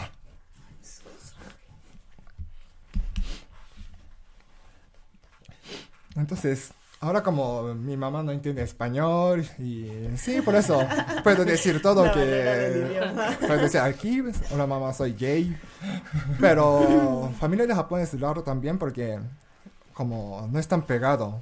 La última vez que hablé con mi papá fue hace como cuatro años. Por cuatro años ni he, ni he mensajeado y ni hemos hecho una llamada. Pero sí llamo mucho. Pero no sé qué tengo que hablar porque no sé. Aquí yo feliz, pero con, siempre con chicos y si yo digo esto, entonces, no sé, va a decir que ya no regresa a Japón, algo así. No quiero pensar por eso, como siempre yo evitaba ver películas de gay o como conversación, porque cuando yo llegué aquí, este, como España y Bolivia, ellos hablaban, pero sí como me daba miedo meter a ese tema porque, no sé, como nunca, no quiero pensar qué va a pasar en mi ¿Cómo lo futuro por ser gay. Sí. Y como, la verdad, lamento como decir esto, pero creo que no estoy como orgullosamente gay. No estoy, no tengo orgullo de ser gay todavía. Entonces, por escuchar, como por ver su cara feliz, como me sentí un poco triste y estoy llorando, creo. Sí, pero es un poco lo que decía Ash, eh, que la aceptación empieza por uno. Y yo creo que tú todavía estás en ese proceso, porque si vienes de una sociedad con ese nivel de conservadurismo y de la familia de la que vienes, estás viviendo con algo que se llama una gran huella de vergüenza. Y yo creo que de ahí vienen tus lágrimas. Y eso es algo, y, y bueno, Alex está llorando, yo estoy llorando, Rebeca está llorando, pero eso es algo, vamos a hablarlo ahorita fuera del aire, pero es algo que, que vamos a ayudarte a trabajar. Porque esa es la misión de un mes como este, de gay prideness y de orgullo gay, de que ya no existan personas allá afuera que se sientan como te sientes tú hoy. Sí, yo quiero, bueno, yo quiero tener orgullo de ser gay, pero quiero proteger mi familia y quiero te- proteger mis amigos que están en Japón. No quiero que ataque a ellos por mí. Y ahorita nos explicas eso regresando el corte. Ya volvemos. Marta de baile al aire. No le, no le Estamos tratando de aliviar a Yusuke. A ver, baby Yusuke, cuéntanos algo, porque eh, sabemos que México es uno de los lugares más peligrosos para ser gay, por el problema que tenemos de, de, de homofobia. Pero, ¿cómo es ser gay en Japón? Ser gay en Japón. Bueno, es que yo no soy de Tokio. Bueno, Tokio es como súper distinto porque llegan muchos extranjeros y sí, como puede ser gay, pero yo soy como. Yo soy algo de campo. Entonces, pues en mi campo ser gay es. ¿De dónde la eres verdad, tú? De Yamaguchi, está hablando de Hiroshima. Es la verdad un campo y ser gay es muy difícil. Y la verdad, como en mi escuela, como. como ¿Cómo se dice? Básico estaba 500 personas, pero yo no conocí ningún gay, pero debería, ¿no? Y también yo creo que era uno de ellos, de gay, pero también yo no podía decir, porque todos viven en grupal. Y es como nosotros aprendemos en la escuela, porque todos debería ser como normal y igual. Por ejemplo, para entrar a la escuela de Japón, como debería tener el mismo corte de cabello, y si tiene otro color debería pintar. Entonces, por ejemplo, algunos no quieren ser como amigo de una chica gorda, porque todos deberían ser como delgado o al menos normal, porque es normal, no puede ser gorda. O, pues sí, entonces ser gay es Pero como algo extraño. pe- Pero eso es muy interesante. Porque parte de la cultura educativa de Japón es un tema de igualdad, pero en todo sentido. O sea, que- quiero explicarlo más a profundidad y ayúdame tú. Pero como cuando tú dices normal, te refieres a que todo el mundo tiene que caber en un estereotipo y en un estándar japonés, que es ser delgado, tener el pelo de tal corte, eh, tienen como un prototipo de, de niño o, o de persona, ¿no? Sí, más Y sobre también- todo en un lugar rural como en el que tú creciste. Inclusive en el reconocimiento, Marta, ahí no se le reconoce a nadie, todo es parejo. Si tú sacaste 10 y tu compañerito 6, jamás te van a decir a ti, bien, sacaste 10. Sí. Todo Que igual. no lo explicabas la otra vez, ¿no? Entonces sí, también como más bien que nosotros pensamos más de otras personas. Por ejemplo, yo estaba diciendo, "Pero quiero proteger mi familia, mis amigos, porque yo quiero que estén bien ellos. Entonces no importa que cómo voy a estar, yo quiero que estén bien ellos. Entonces, por ejemplo, en la escuela de Japón, por ejemplo, si yo voy a ser gay, entonces otros cómo va a pensar, ¿no? Entonces, por ejemplo, si yo voy a estar con una gorda, entonces otros cómo va a pensar. Entonces, por eso ah, yo no quiero estar con una gorda, yo voy a estar con alguien como normal. Claro. Para que no hacen bullying, porque la verdad en Japón muchos estudiantes se suicidan por bullying, por estar solo, por ser algo extraño, ser gay, ser gorda, por no ser inteligente, muchos se suicidan. Entonces yo no quería ser uno de ellos, entonces sí, por eso no quiero decir que soy gay. Y esto, y esto eh, que explicas, Yusuke, es algo bien interesante. Y si alguien de ustedes allá afuera alguna vez ha estado en Japón, entiende muy bien lo que está diciendo Yusuke. Porque algo que llama mucho la atención es si tú te subes a un metro en Japón, todo el mundo está en absoluto silencio. No vas a ver a nadie con unos audífonos blasting la música o no vas a ver a nadie hablando por teléfono y pegando gritos como nosotros en un celular. ¿Por qué? Porque el sistema educativo japonés, el sistema cultural, es pensar en los demás antes de pensar en ti. Entonces, no haces públicamente nada que pueda molestar a alguien en un metro, en un restaurante, en una calle. El tono de voz en el que hablan los japoneses es súper bajo porque no quieres incomodar eh, al, al de junto y eso se permea en todo. Y por eso es que tú dices que el que tú seas gay, lo primero en lo que piensas es en qué impacto va a tener esto en tu familia, en tus amigos y en tu núcleo, antes de pensar, Yusuku, en tu felicidad? Sí, porque para mí es como felicidad, es como estar bien, mi familia, mis amigos. Entonces, este, gracias a ellos yo estoy disfrutando mi vida, entonces la verdad quiero que esté bien. Y sí, por ejemplo, en Japón nadie besa en público y nadie abraza en público, porque sí, algunas piensan, oye, está besando y sí siente incómodo. Para evitar eso, nadie besa en público ni abrazan. Y en este proceso en el que estás ahorita, y dijiste algo súper importante que creo que a todos nos tocó el corazón, que dijiste, yo no estoy orgulloso de ser gay. La verdad, no porque... Sí, no sé cómo explico. Porque yo me siento que como estar como orgullosamente gay, creo que necesito ayuda de mi familia y mis amigos de Japón. Y aquí yo puedo estar como orgullosamente gay con mis amigos de México, pero también como yo soy de Japón y tengo mis amigos de Japón. Entonces, como 50% puedo estar como orgullosamente gay. Claro, pero hay un pedazo de ti que todavía no está completo. Y es algo que yo no sé qué le quieran decir ustedes en su experiencia a Yusuke. ¿Cómo se trabaja eso? Pues yo creo que es un proceso. Yo no soy de otro país, soy de Guanajuato, que es como otro país por lo conservador. es. Pero. eh, más Esa o lesa, menos- esa lesa es mexicana. Y este, mm, 100% mexicana, pero yo creo que es un proceso. Yo también sentí la, la vergüenza y me acuerdo que me veía al espejo y yo decía, tengo que decir, soy lesbiana y no podía. O sea, yo estaba, me acuerdo, y soltaba en llanto y decía, es que no puedo. Entonces, es un proceso que con el tiempo se va haciendo mejor. Y a mí lo que me ayudó es que lo más difícil de salir del closet fue aceptarme a mí misma. Una vez que me empecé a juntar con mis amigas y todavía me acuerdo que es súper dramático como aquí.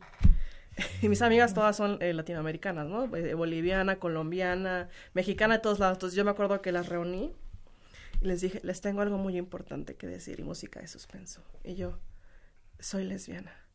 Y todos me a ver, ay, Alesa, ya sabíamos. yo, ay, ¿verdad? Yo, pero fue ese, ese miedo interno de aceptarlo para ti mismo, decirlo en voz alta, decirlo a otras personas. Y lo que me ayudó todo en ese proceso fue contar con personas que me dijeron, todo va a estar bien. O sea, si tú todavía no tienes la fortaleza, el orgullo y todo para aceptarte a ti mismo, nosotros y nosotras te apoyamos. Sí, es que aquí en México, como les dije, yo puedo estar como orgullosamente gay porque tengo amigos y también como ustedes me están escuchando y me están dando consejo y estoy feliz porque me está aceptando que como ser gay, ¿no? Pero en Japón yo no tengo ninguno. O sea, ellos quieren estar conmigo, pero versión hetero. Sí. Y no se la puedes ofrecer. Esa no la hay. Esa no la hay. Esa no ya- la hay. ya- ya caducó. Entonces, Ya- ya caducó. Entonces, si yo digo que soy gay, entonces voy a perder amigos. Entonces no quiero perder amigos. Y sí, por eso, como no quiero que pasa algo en Japón, entonces no quiero Yo, yo entiendo, pero yo creo que eso también es parte del proceso, ¿no? Las pérdidas. Y dejas a gente en el camino, pues que no entendieron, que no te aceptaron. Y te digo algo, un tema de la aceptación, tanto personal como social. Te voy a decir con qué conecté cuando te voy hablando, Alesa. O sea, como the ultimate mission, la misión más cañona y el gran cuestionamiento del ser humano desde que nacemos es que te quieran, es sentirte aceptado.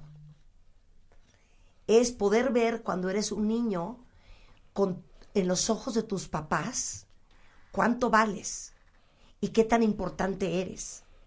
Y yo cuento mucho esta historia porque es algo que hemos hecho todos. Pero la primera vez que te echaste de una resbaladilla y te salió, lo primero que hicimos todos es, ma, ve, ma, ve, para cualquier cosa que hicieras bien.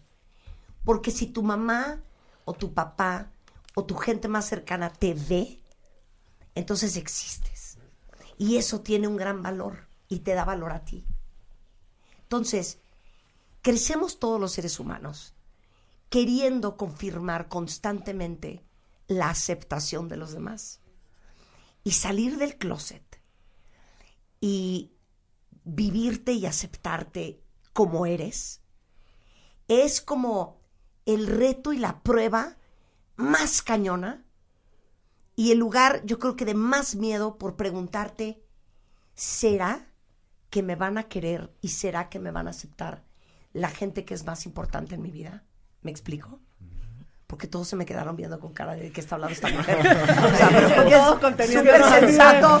Es súper sensato lo que acabo de decir. Conteniendo. Ese es como the ultimate goal. Esa es la pregunta. así de que necesito- Sí, Son los flashbacks. No, son los flashbacks. O sea, hoy no importa si eres heterosexual o no. Cuando vas a un lugar, cuando entras a una compañía, cuando te hacen una entrevista de trabajo, lo que nos preguntamos todos es, ¿me van a aceptar? Cuando haces un post en Facebook, en Instagram, el like es, ¿me están aceptando? Esa es la gran pregunta del ser humano de manera nata y natural. Y esa es la gran pregunta y el gran reto que tuvieron ustedes en su momento cuando decidieron salir del closet. Y esa es la gran confirmación cuando tu papá te dice, te amo tal y como eres, y tu papá trata increíble al novio en turno, y tu papá te dice siempre lo supe, o tus amigas te dijeron siempre lo supimos, y eso es lo que no tiene Yusuke, y eso es lo que necesitas. Y te voy a dar un consejo yo, que soy heterosexual, pero tengo 54 años y mucha experiencia. Lo más difícil en la vida es vivir sin el aplauso. Y gran parte de lo que hacemos en esta vida, profesional y personal, y las decisiones más difíciles que tienes que tomar, son cuando no tienes el aplauso y la aceptación de los demás. Y la gente más fuerte y la gente más exitosa es la que logra tomar decisiones en su vida sin la aceptación, sin el reconocimiento, sin la confirmación, sin la validación y sin el aplauso de los demás. Y a lo mejor eso es lo que vas a tener que hacer and sí. that's okay. Sí, creo que eso debería ser. That's okay. En es Japón. Hauchim Hausim ¿Cómo se dice en japonés? That's okay. Sí. ¿Cómo se dice eso está okay? ¿Cómo se dice en japonés eso? ¿Cómo? ¿Cómo? es que dilo bien. Bueno, Así. No, es que quiero decírselo yo. A ver, ¿cómo es? No, mejor, Daijobu. Daijobu. Daijobu. ¿Y sabes qué? Daijobu. ¿Y sabes qué? Gracias. Oye, Alesa, entonces, tú saliste en Guanajuato. Pues más que salir, imagínense así el closet, yo le estaba coqueteando así como que quiero salir, no quiero salir. Y mi mamá llega y me dice y me empuja, ¡zas! Entonces me acuerdo que me había ido, les contaba hace poquito que me da mucha curiosidad ver cómo todos tuvimos que poner tierra de por medio para primero saber quiénes somos y luego compartirlo. Entonces a mí me pasó lo mismo. Me fui a Canadá a estudiar inglés y pues ahí me tocó una compañera de cuarto turca que yo dije, como que... Hola, ¿qué tal? Hola, ¿qué tal? Soy Alesa, That's soy okay mexicana. Me gustas en turco. y ya, y este, luego tiene una gran historia, me fui hasta vivir a Turquía, o sea, fue, fue dramático. Pero, pues, me enamoré de esta chava, yo tenía 18, ella tenía 15. Eh, había tenido un novio, pero de esos que de manita sudada Sí, y que sí. te regalan borradores, Sí, sí. entonces, pues no había sido nada serio. Y ya cuando regresó a México, mi mamá me dice así como, me acuerdo, yo había comprado un libro así, y yo sentada en la sala de mi casa leyéndolo, así súper emocionada, mi mamá se sienta al lado y me dice, Alesa, y yo, ya valió. ya Ahí valió. viene el. Este, y así me la soltó directo. ¿Cómo es eso de que eres lesbiana? Y yo, en mi mente así, pasando así como los cálculos matemáticos, le digo, lo niego, lo acepto, lo todo, yo dije, pues va. Dije, pues así soy. y me dice, "Mm, ¿y desde cuánto tiempo eres así? Y yo, pues, desde siempre. Dímelo tú. y luego me dice, ¿y andas tras de mujeres? Y yo, pues, no. Mujeres andan tras de ti. Yo en cínica, espero. Ay, qué linda. Y este, y ya nada, o sea, después de esa conversación como medio incómoda, ya mi mamá me dijo lo que todos les dijeron a ustedes, ¿no? O sea, si alguien te violó de chiquita, si no te quisimos, si qué hice mal, este, me dijo, pero no te vayas a rapar, y, o sea, no te vayas a vestir como hombre, y yo, en ese momento, así como en ese proceso de que yo no había salido del closet porque yo no estaba lista y me sacaron, entonces fue como todas las preguntas y dudas de mi mamá, más todas las que yo tenía en mi cabeza, y fue como para mí un poco caótico, ¿no? Y después de eso hubo llanto, pero ya no lo volvimos a hablar del tema. ¿Nunca? No, nunca ya después, Después, en sí. unos años, pero pasaron como un año y medio antes de que volviéramos a hablar del tema. Entonces sí fue algo complejo. Pero fuera de eso, y mi papá, pues yo le dije a mi mamá, o sea, yo no estoy lista para decírselo a mi papá, porque mi papá es un poco más conservador. Y me dijo, pues yo hablo con él. Evidentemente, así como Ash, nunca habló con mi papá. Este, o sea, nunca habló con mi papá y fue hasta mucho tiempo después que ya les presenté a una novia y todo, y también cuando les presenté a la novia actual con la que, que vivo, que como que empiezan a aterrizar, Sí, sí, ¿no? ya. A vivir. Oye, es que me estoy acordando de eh, una de mis mejores amigas desde que yo era muy chica. Eh, un día igual llegó y me dijo, este, oye, quiero hablar contigo. Y era rarísimo porque nunca una amiga te diría quiero hablar contigo, ¿no? Simplemente te dice lo que te tiene que decir. Y entonces yo, ¿qué pasó? No, voy a ir a tu casa. Y yo dije, no manches, ¿Qué ¿estás embarazada o qué? y entonces llegó y me dijo, oye, pues quiero hablar contigo porque quiero decirte que soy gay. Y lo primero que le pregunté es, ¿te gustó? A lo que me contestó, ¡cero! Y yo, ¿por? Esa fue, esa fue mi historia. Sí, sí, sí. No, yo ya estoy muy ofendida. Oye, no yo ya estoy muy ofendida con las lesbianas del mundo mundial. Porque yo le digo a Rebeca, oye, hija, ¿por qué a mí nunca me ha tirado la onda una vieja? Porque, entonces, no, lo que yo digo, no, no, no, no, porque de verdad. O sea, tengo algo. No. Me falta algo. Porque es como, como todo, o sea, no vas en la vida No, heterosexuales y ¿sabes qué me contestó esta perra? Pues, güey, porque no le gusta a todo mundo. Es, es que uno, exacto, eso lo iba a decir, no vas por la vida tirándole el can a cualquiera. Claro, que no. No, yo pero, siento que. pero me dijiste, es que eres tan obviamente buga. Exacto. Que entonces, es sí, eso. puede ser eso, Ash. Es eso. Hay algo malo en mí. No, no, nada Gracias, malo, pero hija. creo, pero Gracias, creo hija. que sí. Te ves muy heterosexual. Soy muy heterosexual. Y uno dice, ¿para qué lo Y intento? en el mundo gay no quieren bronca. Hablando de, este- hablando de estereotipos, también hay estereotipos de que es ser muy heterosexual. Ah, sí. Oye, ¿Cómo es? ¿Cómo es? Yo tengo muchas amigas, por ejemplo, que cuando van en falda al antro no se le acercan mujeres porque es como no, es que es muy femenina y es como de es que existen en el mundo lésbico mujeres Claro. muy Muy femeninas. femeninas, claro. Y muy masculinas, Claro, pero claro. también también es un estereotipo de heterosexualidad. Claro, y la diversidad es diversa. O sea, Sí. hay una gran diversidad de mujeres, gran diversidad de hombres. Sí, claro. Y no nos Aparte, ¿tú vemos una sabes, forma Rebeca? específica. ¿Tú qué sabes? ¿Tú qué sabes ¿Tú del qué sabes de mí? amor? Oigan, regresando, Vicente viene representando a México y nos va a contar su salud en el closet. Al volver en W Radio, no se vayan. Escuchas a Marta de Baile por W Radio 96.9. Son 12.37 de la tarde en W Radio y estamos en una conversación, yo creo que de las más increíbles que hemos tenido este año. De ¿Saben que qué? sí. Aplauso para todos. Están muy espectaculares. Estamos celebrando el Gay Pride y estamos hablando con diferentes nacionalidades, con Robin de Bolivia y quiero hacer una confesión. Ahorita fuera del aire me dijo Rebeca, hija, no sabes el cuerpo de Robin, hija. Tiene unas nalgas. ¿Qué pasa, sí me Rebeca? aventaba un threesome, no voy a decir con quién. ¿Qué tal, eh? Todo eso dijo. Robin de Bolivia, Ángel de España, Ash de Venezuela, Vicente de México, Alesa de México y también está con nosotros Yusuke de Japón. Entonces, nos faltas tú, Vicente. A ver, cuéntanos tu historia. Venga. Hola, pues yo soy Vicente. Mi historia yo creo que es un poco afortunadamente más bonita de las que estás escuchando. Sí. Y creo que son de las historias que falta escuchar para que todo esto sea un poco más normal, que Y sea llevadero. más aceptado, más llevadero. Pero pues también tiene altas y bajas. Este, en mi familia sí fue un trancazo. Un, o sea, vengo de una familia con un abuelo militar, un papá piloto, una mamá que justo cuando a mí se me ocurre salir del closet, pues se le ocurre serse cristiana y cristiana muy Ay, fanática. no, ay, no, no. Entonces fue como un trancazo de todo y que ahí se mantuvo y real fue como evolucionando. Afortunadamente se quedó, se aislaron por completo mis papás. Pero ahí, este, afortunadamente me acogen. No, pero ¿qué? ¿Les dijiste? Les dije, ah, a mí me orillaron, así como ellos lo orillaron, a mí me orillaron. O sea, a pesar de que ellos sabían desde que seguramente yo salí del vientre y fue como, ah, ahora soy gay. Sí, sí. Seguramente. Con la- bandera.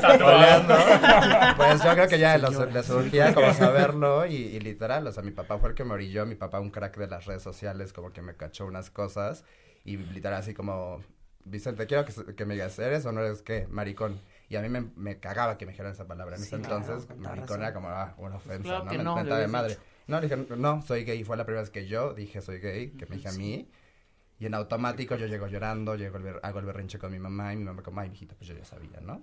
3, 2, 1, pues mi mamá se transforma igual y se pone así como ogro. Y ya están como los dos ogros, yo salidito del closet y todo.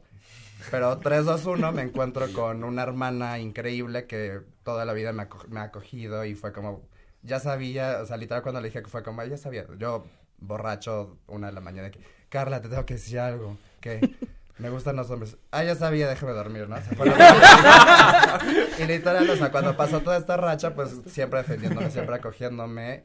Unos tíos increíbles que hasta la fecha son como mis papás, a quien les presento a, mi novio, con quien convive toda mi, mi parte personal íntima son ellos, que pues se mutaron a esa, a esa parte que mis papás pues se quisieron perder un poco, que ahorita ya es muy normal, ya ahorita es muy aceptado, ya ahorita afortunadamente amigos, familia, todo, todo, todo el mundo que me rodea me acepta, me quiere y todo, pero ese momento sí fue, literal fue como pum, y de repente ya fue como, ah, nada pasó. O sea, solamente fue el, el espanto y no pasó nada. Todo pasó, todo estaba muy bien, yo estoy muy bien y, y creo que eso es, eso es lo padre y esas son las historias que yo creo que debemos escuchar más. Que mientras más miedo te dé, más todo, todo pasa y todo pasa y, y va a estar bien. Y no Siempre pasa va- nada. y no pasa nada. Y siempre va a estar no bien, exacto. nada. Ujú. También que hay heroínas de la historia y, héroes, ¿no? Sí. o sea, recuerdo la historia, yo, yo recuerdo a mi abuelita, y mi abuelita para mí es la heroína de todo. Un día llegó, y es la mamá de mi mamá, y le dijo, bueno, a toda la familia les voy a llamar por teléfono, les quiero informar que Alesa es lesbiana, y que Gaby, o sea, mi novia, es su pareja. Y yo dije, wow, ni Correos de México fue tan eficiente. Claro. Y, mi- y mi, y mi abuelita, y todos la van a aceptar y nadie le puede decir nada. Y yo, ¡Qué bonita! pues para mí mi abuela es abuela lo Es que esa es la intención de esta mesa, esa es la intención de esta mesa. O sea, igual y no en aceptación, ¿no? No, me están aceptando. ¿Por qué? Ya esa palabra también de tanto tolerancia como aceptación asquerosas. Porque- tolerancia es asquerosa. Yo tolero los tacones Pero que traigo hoy. aceptación.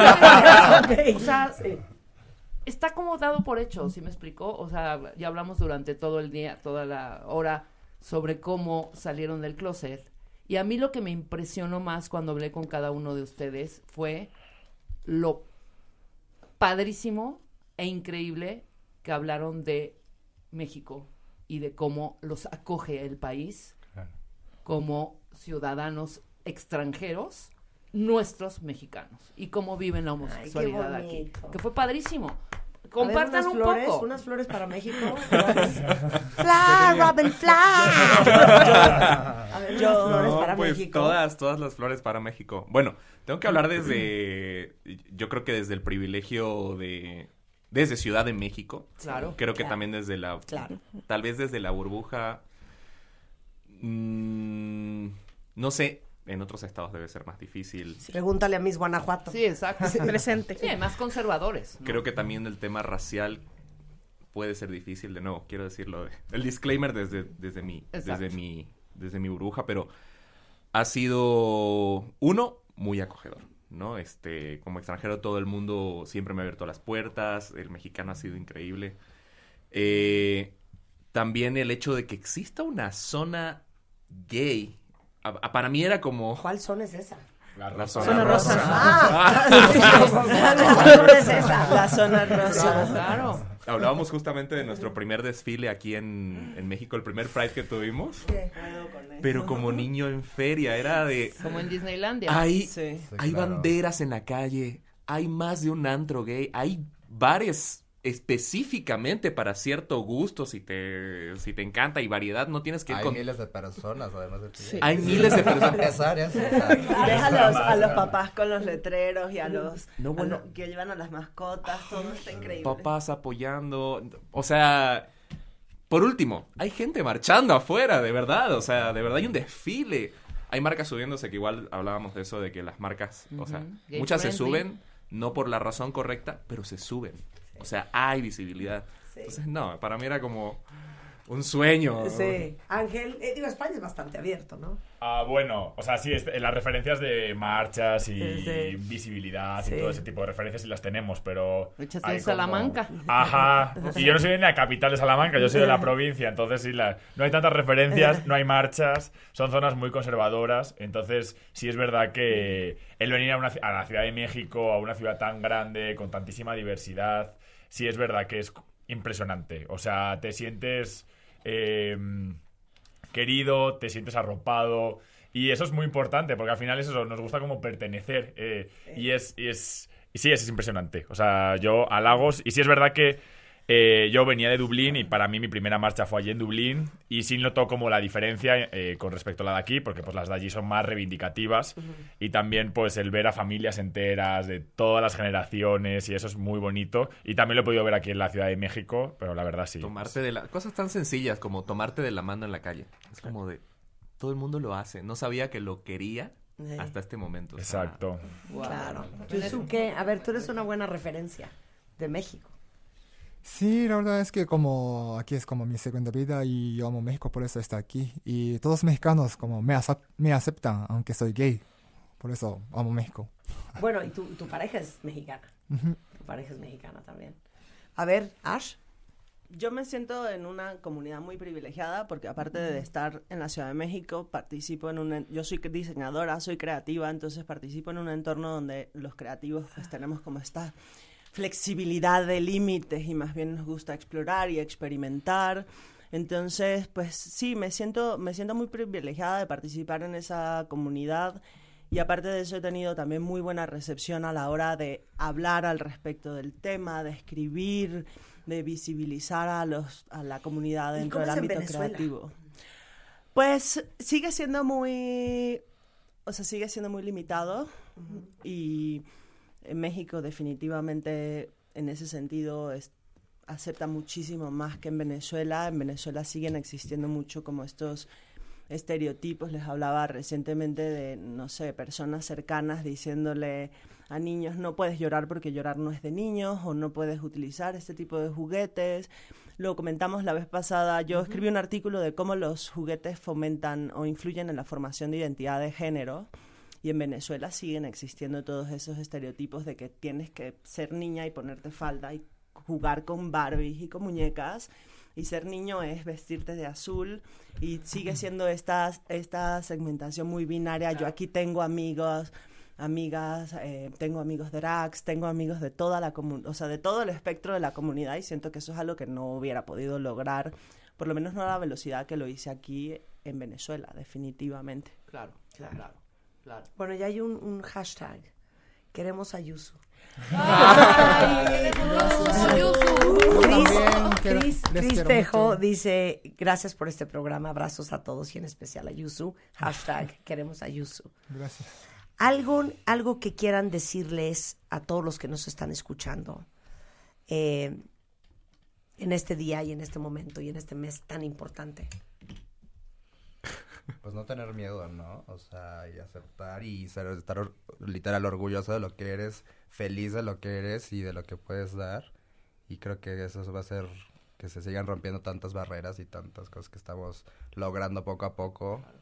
Creo que eso sería algo importante. A ver, Alisa. Yo dos cosas. La primera yo creo que es un proceso y es tu proceso.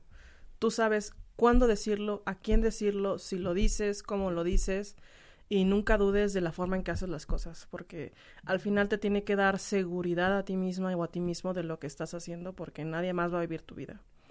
Y la segunda es que me da mucho gusto que también más mujeres de la diversidad estemos presentes, porque por mucho tiempo hemos sido invisibilizadas y no estamos presentes en lugares y las mujeres de la diversidad existimos. existimos, tenemos voz, tenemos demandas diferentes a las de, en general, de- de- del- del colectivo LGBT. Y, y creo que es importante también hablar de eso, ¿no? De que las mujeres también tenemos una voz y, y, pues yo agradezco mucho este espacio y también a todas las mujeres que nos estén escuchando, pues que pues es un orgullo ser mujer lesbiana, bisexual o lo que sean y yo soy muy feliz y muy contenta por, por todo, todo lo que me ha pasado, ¿no? O sea, no lo elegiría diferente de cómo me ha pasado. Sí. Yo creo que yo, bueno, recién salido del closet, creo que los animaría a salir. Creo que el closet tiene diferentes... es- El otro día escuché una analogía que decía, eh, es como tener un vaso con... Cada cual tiene el vaso más lleno, más vacío, tiene un peso diferente. En realidad, no te pesa tanto tener el vaso, sino si tienes el vaso por dos horas, tres horas, un día, allá no importa el peso que cargues, te vas a cansar. O sea, se te va a cansar el brazo. Y les digo, muchas cosas pasan en nuestra cabeza, teorizamos así, pero tenemos un multiverso de tragedias que pueden ocurrir cuando vamos a salir del closet. Creo que tu realidad probablemente va a ser mucho menor, puedo decir al menos aquí en México, puede ser mucho menor de la, del 90% de las cosas que te imaginas. Suelta el vaso, suelta la mochila, se siente muy ligero. O sea, sí los animaría. Salgan de ahí. Salgan de ahí. Chicos, qué placer conocerlos. De veras, qué gente más extraordinaria. Qué increíble. Yo quiero que todos los conozcan. Entonces, a ver, eh, eh, ¿doy sus redes? Sí. Ah, igual le agarran, güey, o bien. Oye, que también está soltero, está increíble. Eh, arroba Vicente Osorio MM. Eh, Alesa es Alesa Flores 7 en Twitter y Alesa FV Chica 92 en Instagram. Robin Calvo es robin.t.calvo, no puedo creer tu Instagram. robin.t.calvo con B chica y Robin Tristán Calvo en LinkedIn. Eh, ¿Quién me falta? Eh, Ash es Ashby Solano en Instagram. Y en todas las redes. En todas las redes. Eh, Ángel Español. ¿Desde qué dijiste? ¿De Santander, Sevilla? Salamanca. Salamanca. Joder. Es arroba el punto l punto eli. ¿Por qué inventan estos Instagram? Otra vez, dilo. el punto l punto eli. ¿Ok? Ese es el Instagram. Y Yusuke es Yusuke-oli. Gracias, Yusuke. Gracias Te a queremos, ustedes. Yusuke, te queremos. Mucho. Muchas gracias. Todo va a estar bien, todo va a estar bien. Gracias. Y bueno, cuentavientes, con esto casi nos vamos. Qué felicidad. Alesa, gracias. Vicentico, gracias. ¿Quién era Vicentico? ¿Era un Vicentico cantante? es un cantante. Sí, es un cantante español, ¿no? conocer, hombre. De los fabulosos Cadillacs. Pero Vicentico, Vicentico Vicentico no es de un los ícono. fabulosos Cadillacs. No, no, hombre. Es argentino, ¿no? No es español. Es argentino, Vicentico, Vicentico. Sí, según esto era argentino. Bueno, ahorita Ash, gracias. Ángel, gracias. Y Robin, muchísimas gracias. Ahora, hola, una felicidad. Ahora que viene el Día del Padre, seguramente muchos de ustedes van a ver qué, cómo van a resolver el regalo del domingo. Entonces, Quesky Pay es la nueva forma de pago donde pueden comprar en miles de comercios y pagar lo que sea que compren en quincenas sin intereses, sin tarjeta, sin pago inicial y es 100% seguro. Entonces lo que pueden hacer es entrar a queskypay.com, ahí ven todas las tiendas que están afiliadas con QueskyPay, escogen su tienda favorita, cuando finalicen su compra, eligen la forma de pago QueskyPay, llenan la solicitud con sus datos completos, eligen la modalidad en la que quieren pagar y listo. Van a poder regalar lo que quieran y sobre todo para este Día del Padre. Eh, tienen desde electrónicos, videojuegos, comida, artículos para sus mascotas, servicios de, coches hasta viajes. Entonces, Happy Shopping es diagonal T-Y-C. Y recuerden que está sujeta a aprobación de crédito y pueden consultar todas las restricciones en la página de QueskyPay. Con esto nos vamos, estamos de regreso. ¡Bravo! Mañana en punto. ¿Cuál mañana? Ya estoy. No, mañana es sábado, hombre. Pero bueno, mañana nos pueden encontrar En las el- redes sociales. Exacto. Pero nos vemos el lunes en punto de las 10. Y nos vamos con Earth, Wind and Fire. To love was all we could do.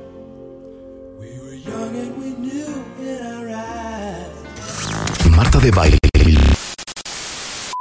Si se cortó la transmisión de este podcast, no es tu reproductor, es tu internet. Te urge cambiar a Easy, que te da paquetes con la velocidad que tú necesitas para que nos escuches en tu celular, tu casa, oficina, para navegar en tus redes sociales, ver tu serie favorita y hacer videollamadas con todos tus amigos o de chamba sin interrupciones. Contrata ya tu plan Easy y escúchanos donde quieras, cuando quieras.